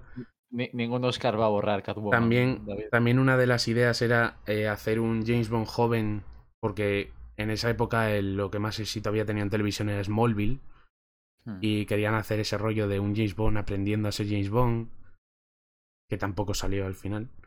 Y decían que igual a- De hecho, lo, tuvimos en su, a su manera eh, con, con Craig. O sea que. sí, sí, un poco sí. Y, bueno, a y en el los años- joven, entonces? En los años 60, 70 por ahí había unos dibujos animados que se llamaban El joven Bond, que era como un niño. El jovencito Bond. El jovencito Bond. bueno, que el, y eso, que igual ahora sí que se lanzan a hacer algún spin-off. Por eso, yo creo, a ver, yo aún así creo que es que la saga de Craig está tan reciente que se hace raro que busquen tan rápido un Bond. Pero sí que es verdad que Yo- entre, el- entre la última de Brosnan y la primera de Craig solo hubo dos años de, Sí. de diferencia. La última de Brosnan fue en 2004, Casino Royale es de 2006. Pero sí, que es verdad que es, muy, es una situación muy diferente porque Craig ha sido una saga eh, muy querida y ha tenido éxito tal. Lo de Brosnan, la última ya la hicieron a rebufo, sin ganas. Eh, de- vamos a quitarnos esto de en medio y a coger al siguiente rápido. Dicho esto, me gustaría mucho mm, ver las aventuras de, de Bond y Félix que no hayamos visto y que llevan a esa relación que vemos en, en No Time to Die. No, No a ver, creo que Craig esté dispuesto a claro. Por volver supuesto ya. que no, por supuesto que no, eso ya está acabado. Pero de, si van a hacer contenido de Bond, eso es lo que me gustaría ver antes que una nueva película o algo así. si no se ejemplo. hubiese encargado a Félix y, y podrían hacer un spin-off de Ana de Armas, saliese Oh. Félix, Buah, con- y está muy guay eso, tío. haber sido fan- fantástico. Pero se han cargado a Félix. O sea que no. F. Pero bueno, aún así, si queréis. eh, bueno, Ricardo, ¿tú quieres decir alguno? ¿Qué crees que va a ser el próximo Bond? Yo creo que podría ser Tom Hiddleston, que se habló mucho de él en su momento y a mí me pegaría. Tom Totalmente. Hiddleston. No sé qué os parece a vosotros, que además es británico también. Sí, no, bueno, eso, vamos. Británico no, es no- un no- no acepto, vamos, o sea, no es discutible. condición sine Eh, qua non. Sí. No, ya es, es uno de los que. eh, ¿Con quién estuvimos hablando el otro día precisamente de esto, David? Sí, lo estuvimos hablando con Adri, sí. Que, que salió. Yo. Me pareció que Hiddleston. O sea, no me decepciona la, la opción, pero tampoco es el primero que yo iría a coger.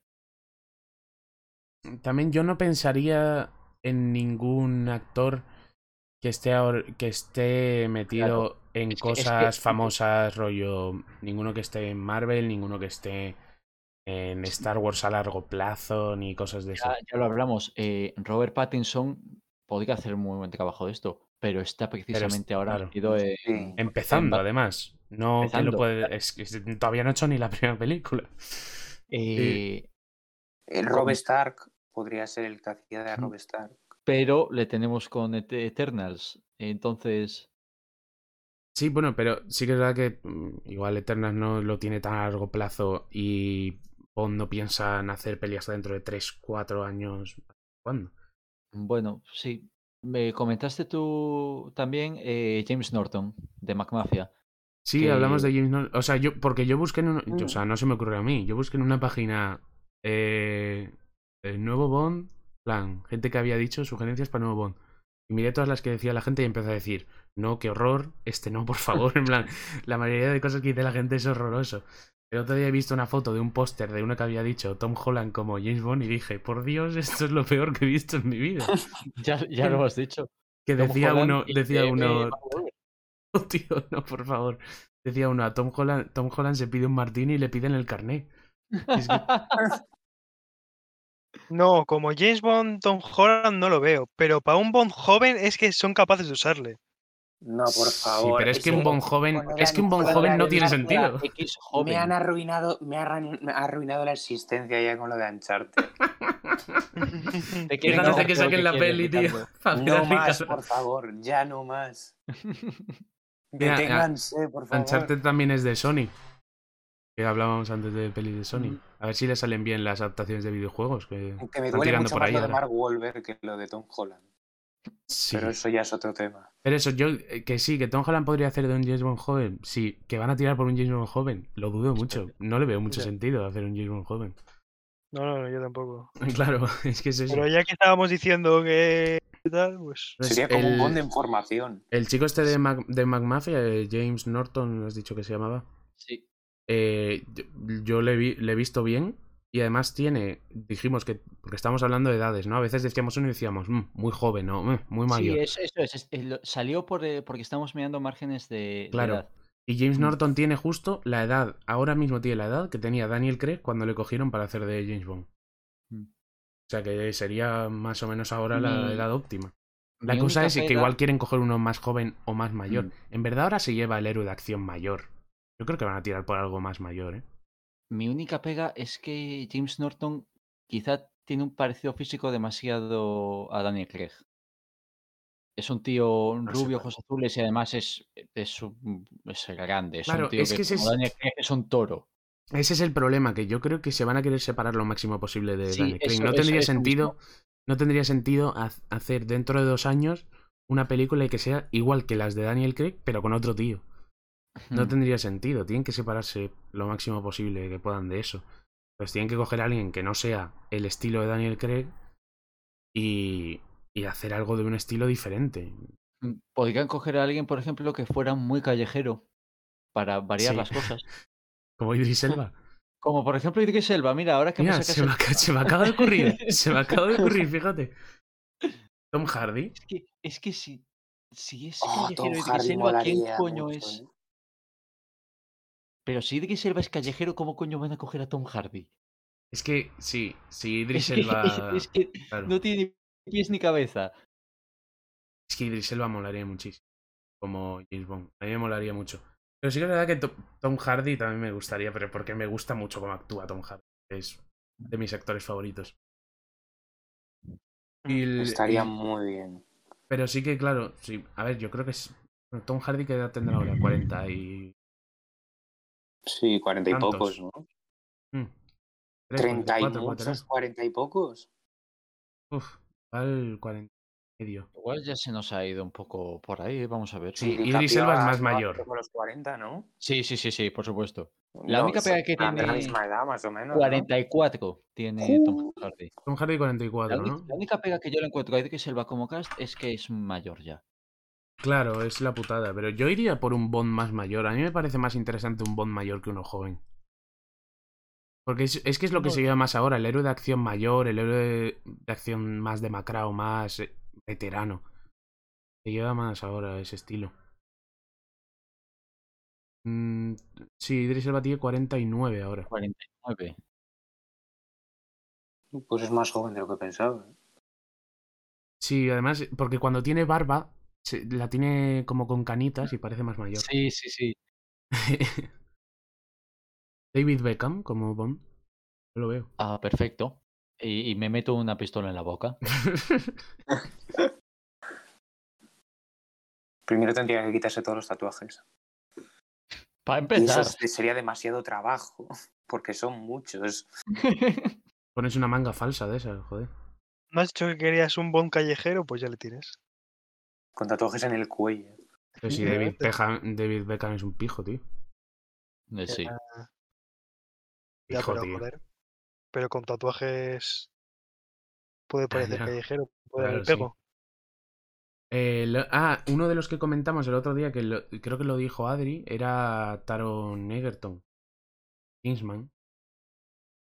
Sí, Bueno, pero hablábamos de, gente joven, hablábamos de gente joven y dijimos eh, que no es tan joven como parece.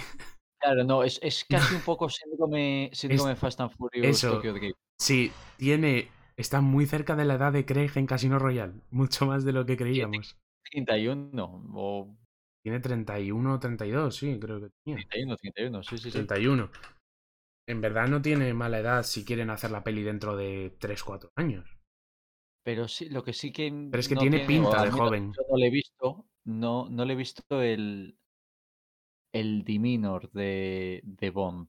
También es cierto porque en, en Kingsman interpreta lo opuesto a Bond. eh, Claro, claro. Al menos en la 1. Una buena parte de la 1 es haciendo de exactamente lo opuesto a Bond. Sí. Entonces, Y la gracia más, de Kingsman es, intentar convertirle en un. Eso, intentar convertirle Claro, en un sí, bot sí, de sí. rollo Fair Lady.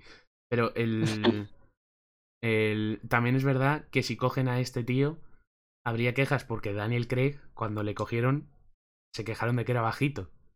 Y este tío mide 1,75. O sea, es más Hostia. bajito que Daniel Craig. es un poco Bastante tapón. más. Daniel Craig mide 1,78, creo.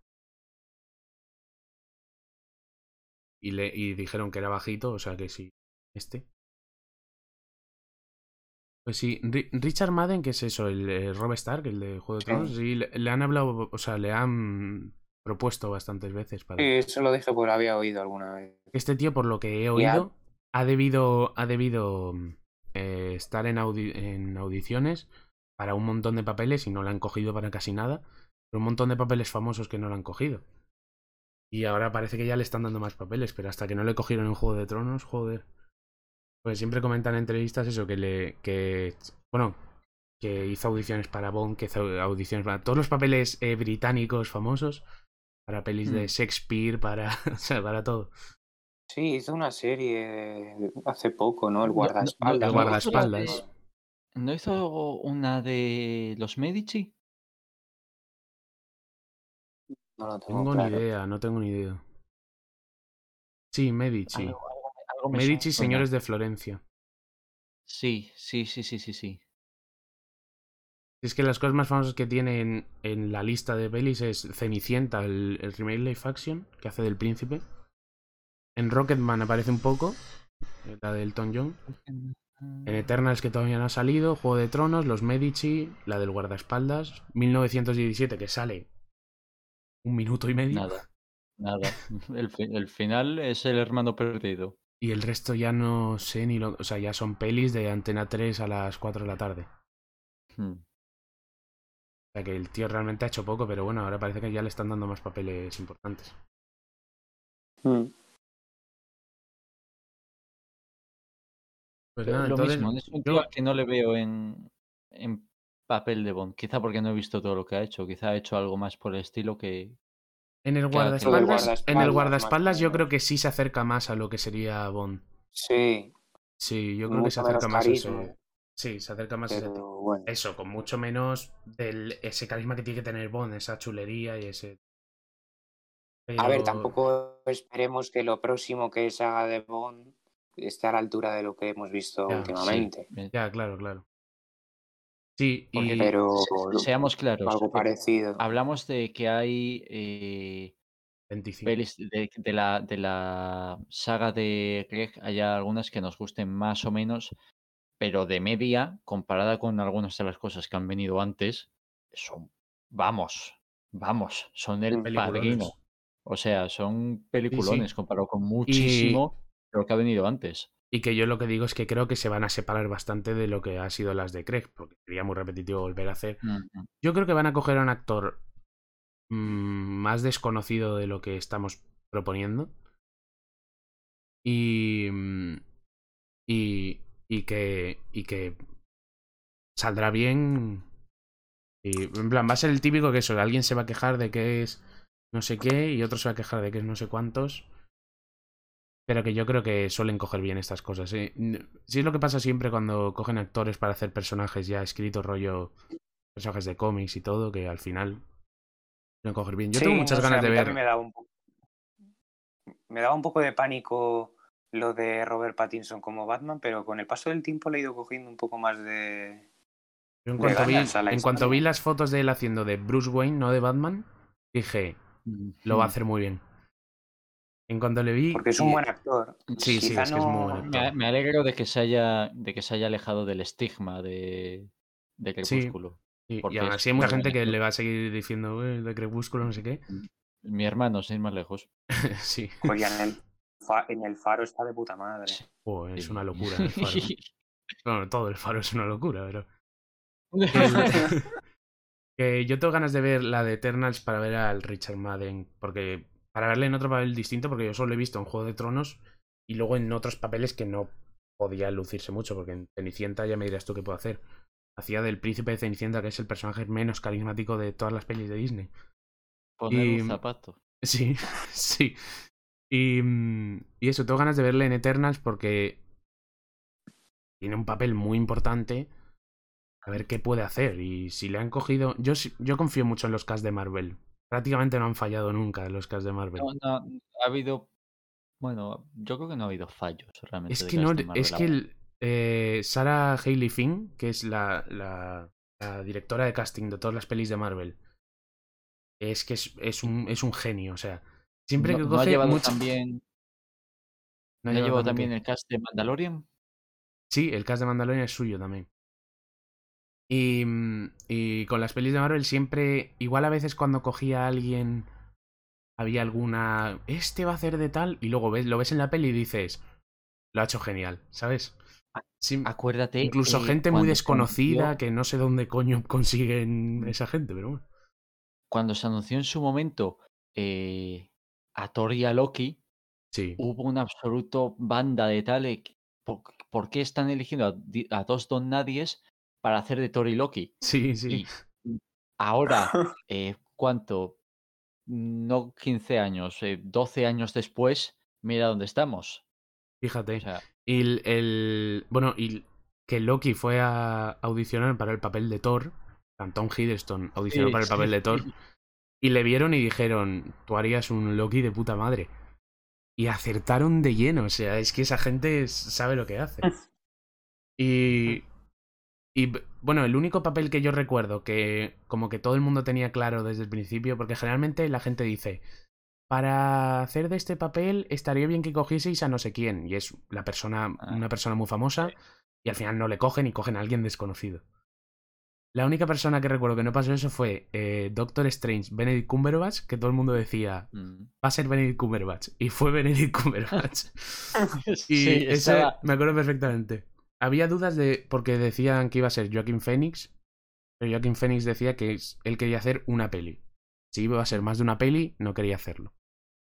Y todo el mundo estaba diciendo, Benedict Cumberbatch lo haría muy bien, Benedict Cumberbatch está genial, y al final le cogieron. Pero el resto siempre suelen sorprender los cast. O no sorprender, pero entre cuatro opciones no suele ser la más. la que la gente más espera, y suelen acertar. Pero yo creo que Claro, con yo, Bond yo a fin de cuentas ahora mismo no me imagino otro Thor o otro Loki que no sean los que son ahora mismo. Claro. Claro, y mira, me remonto a 2015 y os digo que cuando se confirmó que Spider-Man iba a salir en Civil War, había dos candidatos. Mr. Tom Holland y, y el prota de Sex Education, que ahora no me acuerdo cómo se llama. El prota de Oh, sí. Que, No que- jodas. que es- ¿En yo le conocía por el juego de Ender, era el prota del juego de Ender. Y, mm, Ese- Y yo dije, y yo dije, que ni de coña sea el Tom Holland ese, que es el de lo imposible, eso es una mierda tal, yo quiero que sea el otro.